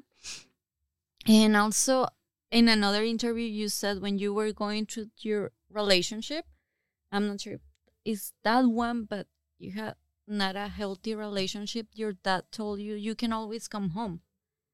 And I would like to know before your dad, before your dad words, um, what were you feeling? And after his words, how do you feel? How do you feel?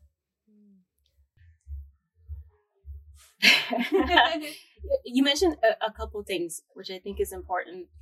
Um, before I answer, you know, about my dad and the words he shared with me. Sometimes we think we're not worthy of better, or we just don't love ourselves. Like you said, our self esteem, or not understanding that we're worthy of better, we're worthy of good, solid love and communication and respect, and um, all the things that we want in a healthy relationship, right? And so I know that when I was in that relationship, I was in the state of mind where I didn't know self worth. I didn't know self worth. I didn't know self love. I didn't, and I was always working for that love. And I always thought I had to prove myself to get that love. And so you stay in it because I was always trying to earn the love. And that was, that was not healthy. And I needed to realize that. And so now in my healing journey, when I, when I look back, I'm like, okay, that's why I was there. And that's why I stayed. I was always trying to prove myself and not ever get there. And so now, you know, I look at my self love journey, my healing journey. It's about self worth, right? Self esteem, self worth. I know that I wouldn't put up with any of those things at all just because I know I'm worthy. I know I'm worthy of the love that is healthy and, and kind and respectful and, you know, good. I'm worthy of, of good. Mm-hmm. And I don't need to work for it either, right? I could just be my authentic self and who is supposed to be in my life is going to enter and who is not supposed to be in my life is going to exit. And we don't have to force anybody to be here, like, or beg anybody to stay, or uh, there's, yeah, like, I feel like life is, love is not that complicated. When if complicated, it's like, run away. It's not there, ladies and gentlemen. It's not there. But it takes time to realize that. It does. And, and I've come to a point where, okay, I don't, we're not for each other. And if you're going to leave because I set a boundary or it's not something I'm okay with, then you're going to leave and that's okay. And I don't, I'm, I have to, you know, um, I know that that's okay. And I, I don't think twice. Right. So I'm in a good, healthy place of self worth and self love. And I know, um, I give love. I, I I'm a loving person. I'm a very loving, nurturing person. But I also give love without expecting anything in return, and that's a shift as well. Mm-hmm. Where before it was like, oh, but I'm doing this for you, and I'm giving you that, and I've, I've been here, and I'm loyal, and this. So I'm like, oh, you you owe me this loyalty. You owe me this love. You owe me this present. No, no, that's not what love is. Love is giving without expecting anything in return, and loving unconditionally, and loving the human being in your life for who they are and not trying to change them. So I'm learning all of that. And now, you know, I can experience happiness and, and like I said, experience good things and then allow them to walk away if it doesn't align, but be okay with that because something better is, is, is on its way or another chapter is, is around the corner and that's okay. Mm-hmm. I, I'm of that mindset, but I'm also much happier now knowing what self love and self worth and all of that looks and feels like and, and giving it to myself and loving unconditionally and loving without expecting anything in return. Um, so I think, you know, that's important. But back to my dad, um, telling me those words, I think they were really important because at that point when he told me years, this is years and years later, my dad, you know, in the front of our house, when he knew I was struggling and he knew we were going through it, and he told me, Mia, you can come home. You know, the door is always open. You always have a place to stay. Never feel like, you know, you can't come home. There's always, we're always here and I'm always going to be here for you. Mm-hmm. But he told me, I'm not going to tell you what to do in your relationships. I'm not going to interfere. I don't interfere in your relationships. You're going to do what you're going to do. And when you're ready, you're going to leave mm-hmm. when you're ready. Mm-hmm. So I just want to let you know the door's open. So my dad's perspective was super important because he knew he could tell me till he's blue in the face, you should leave, you should go, he's not good for you. But it wasn't going to mean anything or do anything until I was ready to leave. And so he just needed to let me know that there was a safe landing, there was a safe place to come home to, you He's are not alone. that I wasn't alone. He was going to support me when I was ready. But he gave me the space to be ready. And he gave me the space to make mistakes and to learn on my own and be ready to leave when I was ready. And and I came home when I was ready. That's yeah. That's when we leave uh, an unhealthy relationship and we're ready. Um, but that's beautiful because many people out there sometimes th- they feel they're alone, so they don't leave their those relationships. They don't, and but nobody's alone. Like always, honestly, always talk with your friends. That's our job as a friend. Sometimes we just have to listen, and it's hard when we love someone going to that but as as your we as your father i've been there. Like i've been in that side and i've been in your father's side. Like i can't tell a friend to break up but i'm gonna be here for my friend.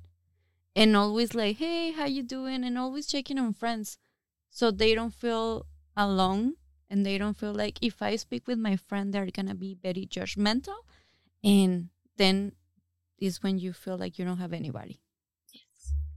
just be there to listen and to um, support, Mm-hmm. you know. Mm-hmm. But everybody's going to go through their own journey and their own time. Mm-hmm. And, you know, you can give them guidance and support, but they're going to take it when their heart is ready and when they're in the right place to receive it. Exactly. Exactly. Sometimes people wake up in a month, other people in years. It doesn't matter. The point is to wake up. Um, and also, okay, so here you is um you were the executive producer in the main character. So can you tell us about some challenges that you had as an actress and as a producer here? Oh gosh. so many challenges. Um you know, the weird thing is I creating this film and I worked with Four Ways Entertainment and Cinema Killers. So David Manzanales, Alex Filipino, um, you know, Chris LV Leva, uh, Jeff Reyes, Echoes World, um, you know, Bernice Valle from the streets to the set. There's so many people that helped assist with you know the film pulling it together doing the table reads uh, you know prepping all of that. Steve viegas also a good friend of mine with even preparing the story and uh, hearing the process and supporting throughout the journey of the idea to reaching out to david manzanales and the Four Ways crew to create the film. I had actually worked with them on In Broad Daylight in I think it was June 2021, Mm-hmm. and I believe I came to them in maybe July of of 2021 with the idea of the film. Um, talked to John Mercado, um, who Hi, John. you had. Hi, John. Hi, John. um, who uh, wrote in broad daylight. So, you know, just working with all of them, talking about my idea and really the story I needed to tell. And they helped, you know, they were listening to me in the idea process. And then I had the film storyboarded. And really the inspiration for all of it came from watching. I, I knew I wanted to tell a story, right? I, I needed to share this experience that I had in a short film somehow, some way. But when during COVID, when I watched the film Malcolm and Marie with Zendaya and Anthony David Washington, I think, um, they filmed that film during COVID, and everyone was quarantined together, the filmmakers and the actors, and they did it on one location, and the time frame of the film is is one evening, right? They get home from a film festival and then, or a film screening, and then you know it's the next morning.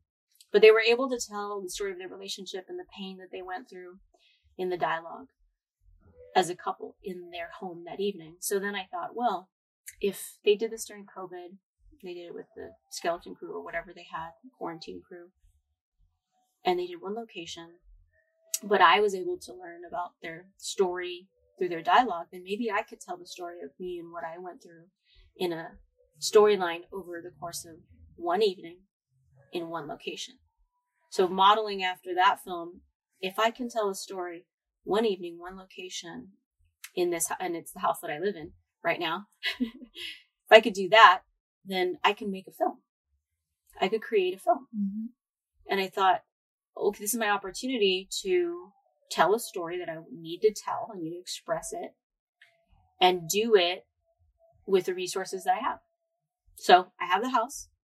Let me start storyboarding the, the, the storyline. This is what's going to happen in the film. So I started piecing together what's going to happen while they're coming home from a quinceañera. And, you know, the mom and the dad, and, and or actually, originally it was just the dad driving them home from a quinceañera, her and her daughter, my character and my daughter. And so I, I started visualizing how can I make this film work? And so I got the pieces of the film to tell a story inside the house, in, in the laundry room and the bedroom, like all the different pieces together. And then I had my roommate's uh, niece, my um, she's I think 13. I had she's a great artist. I had her storyboard it digitally. She did a storyboard. I walked her through the house. This is how it's going to start. I'm going to drive up in front. She storyboarded that. I mean, she drew that. Wow. And then we walked inside and we're going to be here and the couple's going to be there and this is what's happening. And so we kind of went through the whole film and we had the, the storyboard created and then taking that vision to Four Ways Entertainment and saying, I, I want to create a film. You know, can we do this? Yeah. can you write this? Can you produce this? Right. And so I um, came to them with it and we, it kind of bounced around and trying to figure out who would be the best fit, you know, for it. And so it ultimately landed with David Manzanales. He ended up writing it. And then he put be- bits of himself into it as well, you know, into the male character, giving the male character a voice. Yeah. And because I'm speaking from the female character and what I went through. And so it was a good balance and, you know, raising the stakes as well. And so, you know, working with the Four Ways team and really trying to um, formulate, you know, the sto- the di- the script of the story, and working with the entire team, and then you know, we moved some pieces around here and there. But the biggest challenge is really probably came after we had already decided we're making this film, and we're doing it because things with scheduling, Oh, uh, casting, yeah. uh, changing the dates of, you know, all these different things started to pop up. But what I know about every challenge that we had was it was because something was more aligned around the corner. And so I welcome all those challenges because it just made it elevated the film. And it, it really worked out. And even the day that we ended up doing it, it rained. the, the like the second um day, like the last shoot, yeah. I mean, the last um, scene of the evening, it just started to sprinkle and rain right on the scene, but it was perfect. Ah, okay. It was perfect. it added, it was just absolutely perfect. So all the little things that went were a challenge ended up becoming a blessing and really elevated the film and brought it to what it is now. And it's going to be a beautiful, beautiful, beautiful drama, beautiful, heart wrenching, but healing drama. And, and I feel like this is my legacy thus far. I put everything, everything, everything I have into that role because it was pieces of all of the, the generations of women that I know and what they've given to love and family and their relationships and of themselves and sacrificed is in that role in that film. And it's, I just gave it all and I was so exhausted and sick. I, I lost my voice two days before know. the film shoot. Um, and I was thinking, oh my God, how, I, how am I going to do this? We're shooting on Saturday and I don't have a voice and it's Thursday. I was sick. I just got over COVID. Um, the talking about method, let me tell you what happened. this was planned, a planned thing though. LV, our director, Chris Leva, he worked with the production team, David and Alex, and the lead actor, Anthony L. Fernandez. He plays my husband in the film. they all made an agreement. They, you know, to keep it method, I guess. There's, you know, the opening scene in the film, Mhm. which you'll see. Um, my husband is is returning from being away for a period of time, and so I'm worried about him. and so, so what they decided to do, the director and the producers got together to instruct the lead actor to disappear. So the Thursday before we shoot, we have a rehearsal that's scheduled. I think it's it was 11 a.m. They told him to not show up to the rehearsal. Oh. And so I'm, I lost my voice and I'm like, oh, it's okay. I guess I lost my voice. It'll give me a chance to rest. And so we were supposed to do a Zoom later that evening. He didn't respond to our phone calls for the Zoom. Friday comes around. He's supposed to be at the house for another rehearsal and he doesn't show up. And I'm like, what? Is he okay? And so he said he wasn't feeling well. I thought, well, maybe he has COVID. What's going on? What are we going to do? And then he stops he doesn't he doesn't respond to my from Thursday on he doesn't respond to my text messages or um my DMs or anything. Oh he just doesn't respond to me. He pretty much ghosts me Yeah. the Thursday before the production. And we're supposed to rehearse. We have all these rehearsals planned and pre-production and everything to get ready and I can't get a hold of him and I tell the director, Hey, have you talked to him? Like what's going on? He's like, Oh, let me try him. So you try calling him. It's shitty. He hasn't gotten back to me. We were supposed to have a Zoom. He didn't respond. What's going on? Like, where is he at? Is he okay? This doesn't sound like him. And so worried. Yeah, because it's not only you are not only the, the lead um actress, you are also a producer. So it's like, okay, if he's not responding, first, if he okay, if he's safe, or why he's not responding. If he doesn't want to be on the film, should we cast another person? Because we already have the days, the crew is ready. What what's gonna happen? Oh my god! Yeah, we have 25 people scheduled to be on set on Yeah. Saturday. Wow. Everybody's scheduled, and the production team's ready to go. We've done months of preparation, and then the weeks leading up to it, everyone, you know, Jeff, Reyes, and LV, and even even Anthony, the lead actor, we've all been prepping so much for this shoot. It was just very alarming that he wasn't responding. So I was I was pissed. I was pissed. that was the point. I was sick. I was tired. I lost my voice. I was, you know, we're prepping the house because we're shooting in the house that I live in, Yeah. moving furniture. And I'm like, that's what? Why isn't it? What? He's not returning my call. We have a film shoot. What's. I was pissed. I was angry. It went from all the emotions. I was angry. I was worried. Is he okay? Does he have COVID? What's going on? I was mad. I was angry. I was what? I was even. I even sent the script out. I was like sending the script out to someone else to like, you better learn this script. You're gonna improvise. If he doesn't show up, you're you're gonna step in and you're gonna film this. I am not gonna not shoot this film. I'm Yeah. shooting this film with or without him. Yeah.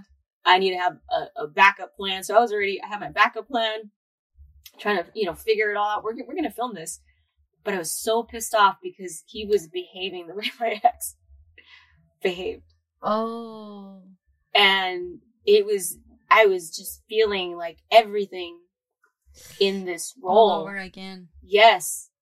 And I was like, okay, he disappeared. He disappeared. He's not responding to me. Nobody can get a hold of him. Where is he at? Is he okay? Is he alive? Is he sick? Did he get in a car accident? Is he in jail? Where where is he?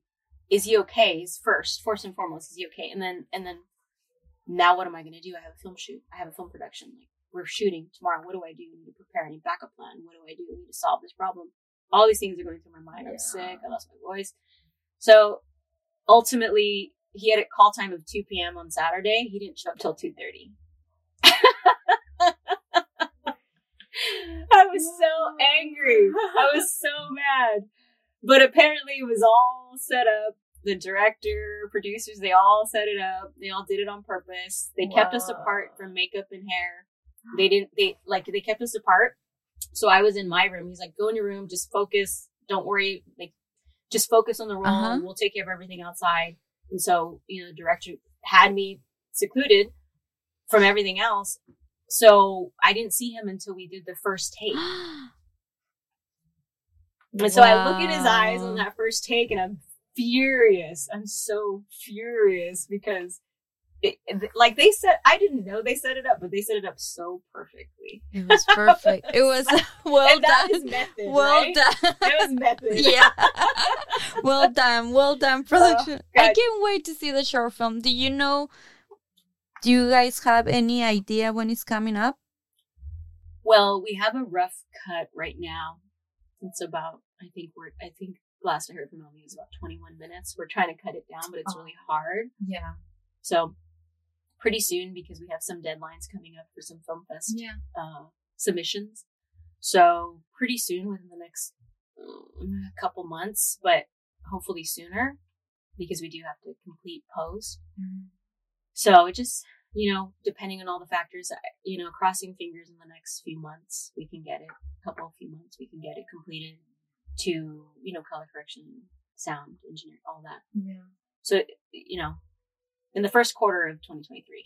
we will, we will, we will be there. We will be there. Um, just want to say thank you. I know I'm taking over your time and the time of my friend Adolfo here.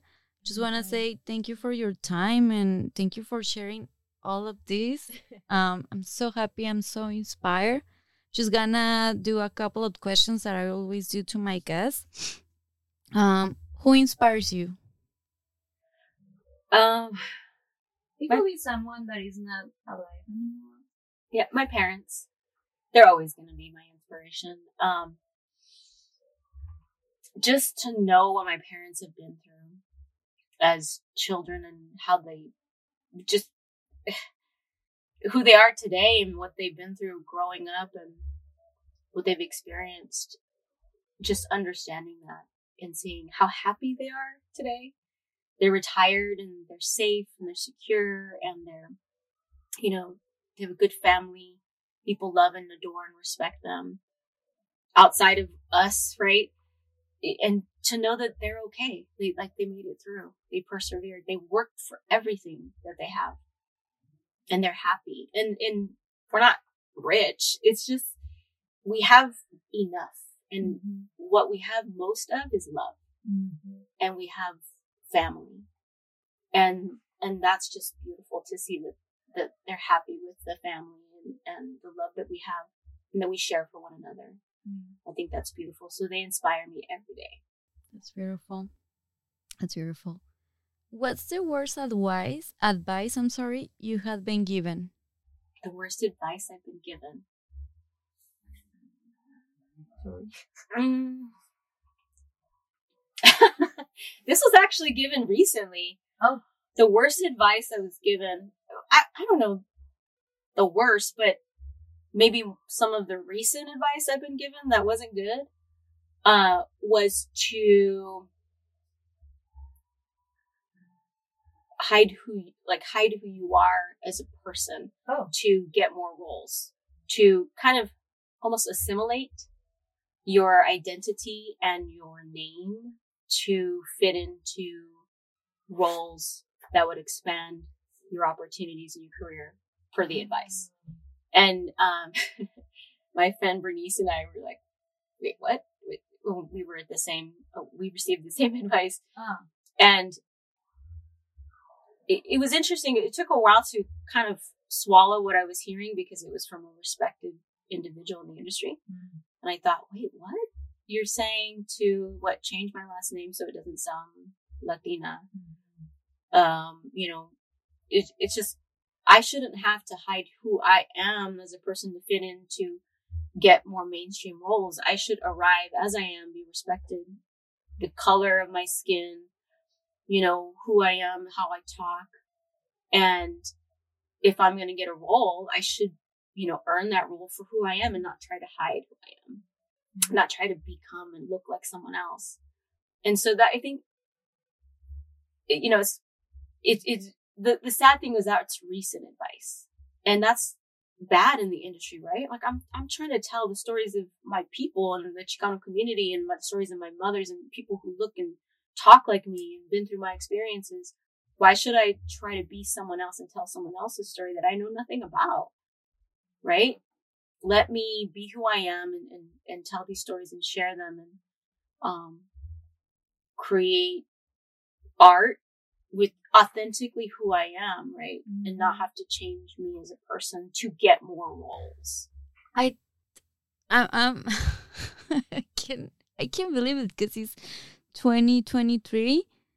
That advice, I believe, many people got it like 20 years ago, but today, it's like embrace who you are, and this is who you are. If someone is gonna give you a role, it's because you're acting acting skills, and if because they love your audition, not because of your last name. It shouldn't be like that, but I kind of got the feeling it's still like that and why you should be in a box why are you gonna follow some formula to fit in something that you don't you don't believe Right.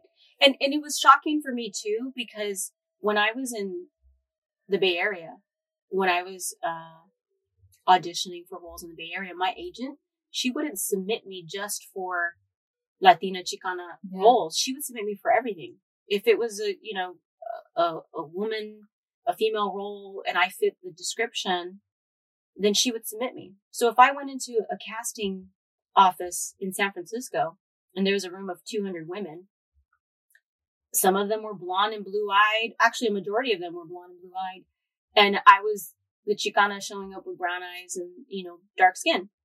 So, but my agent was really good at submitting me for roles regardless of my color and regardless of my ethnicity. Like she would submit me Mhm. and I would get those roles because I earned it through Yeah. the audition. Yeah.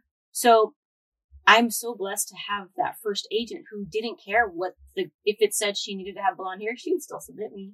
And if the casting director wanted to see me, I would still get an audition. And then I would still get roles. So she didn't pigeonhole me. Yeah. And I, I respect that about my first agent. Then to come here and then to hear that, I'm thinking, and that wasn't from my agent, that was from a seminar, Mm-hmm. but I was shocked. I was thinking, why? No, we need to show up as who we are.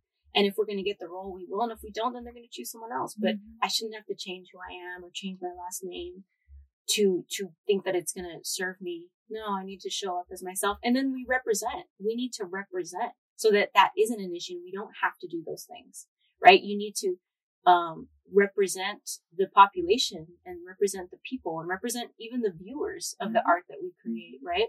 There's not enough representation. And so I'm not going to change my name. I'm not going to change who I am to fit in some other role and look like I'm, you know, not Chicana. That's not what I'm, I'm not going to do that. So, uh, that was probably the most terrible advice I've recently received. wow. No, thank you for sharing. And people who are listening to us, please listen to Sonia. Don't do it. Keep your yeah, name. yeah, yeah, yeah. And last question. what legacy would you like to leave in this world? love and healing. I want to leave a legacy of love. I want people to have felt love for me in some way at any point in my life or their life or just love. If I can leave, you know, if, if my nieces remember me as, you know, the Thea that gave love, then that's, I'm happy. If the people I went to school with or the people I work with or the people I lead, if they can remember the love that I give, that's my legacy. Beautiful, beautiful. Thank you for your time. Thank you for sharing. I'm so happy. Thank you to everyone who is watching us and listening us. Thank you, thank you, thank you. Have a beautiful morning, day, or night. Thank you so much. Thank you. we definitely have to do part two. I know. I don't know. Are you looking at the time? Okay. I don't even know what time it is. no, I know the time, so I was like, oh my god, I'm super There's so much to talk about. Oh my god. It is. um, how do you feel? Mm. like I talk so much. I feel I, like I almost feel bad that I talk Again? so much. We have this conversation. I know we already did. I feel like you made it very complicated for me to share, you know, and so um, I just made it very complicated. I don't know if it came out, you know, No, it was right or not or whatever. But, um, It was beautiful.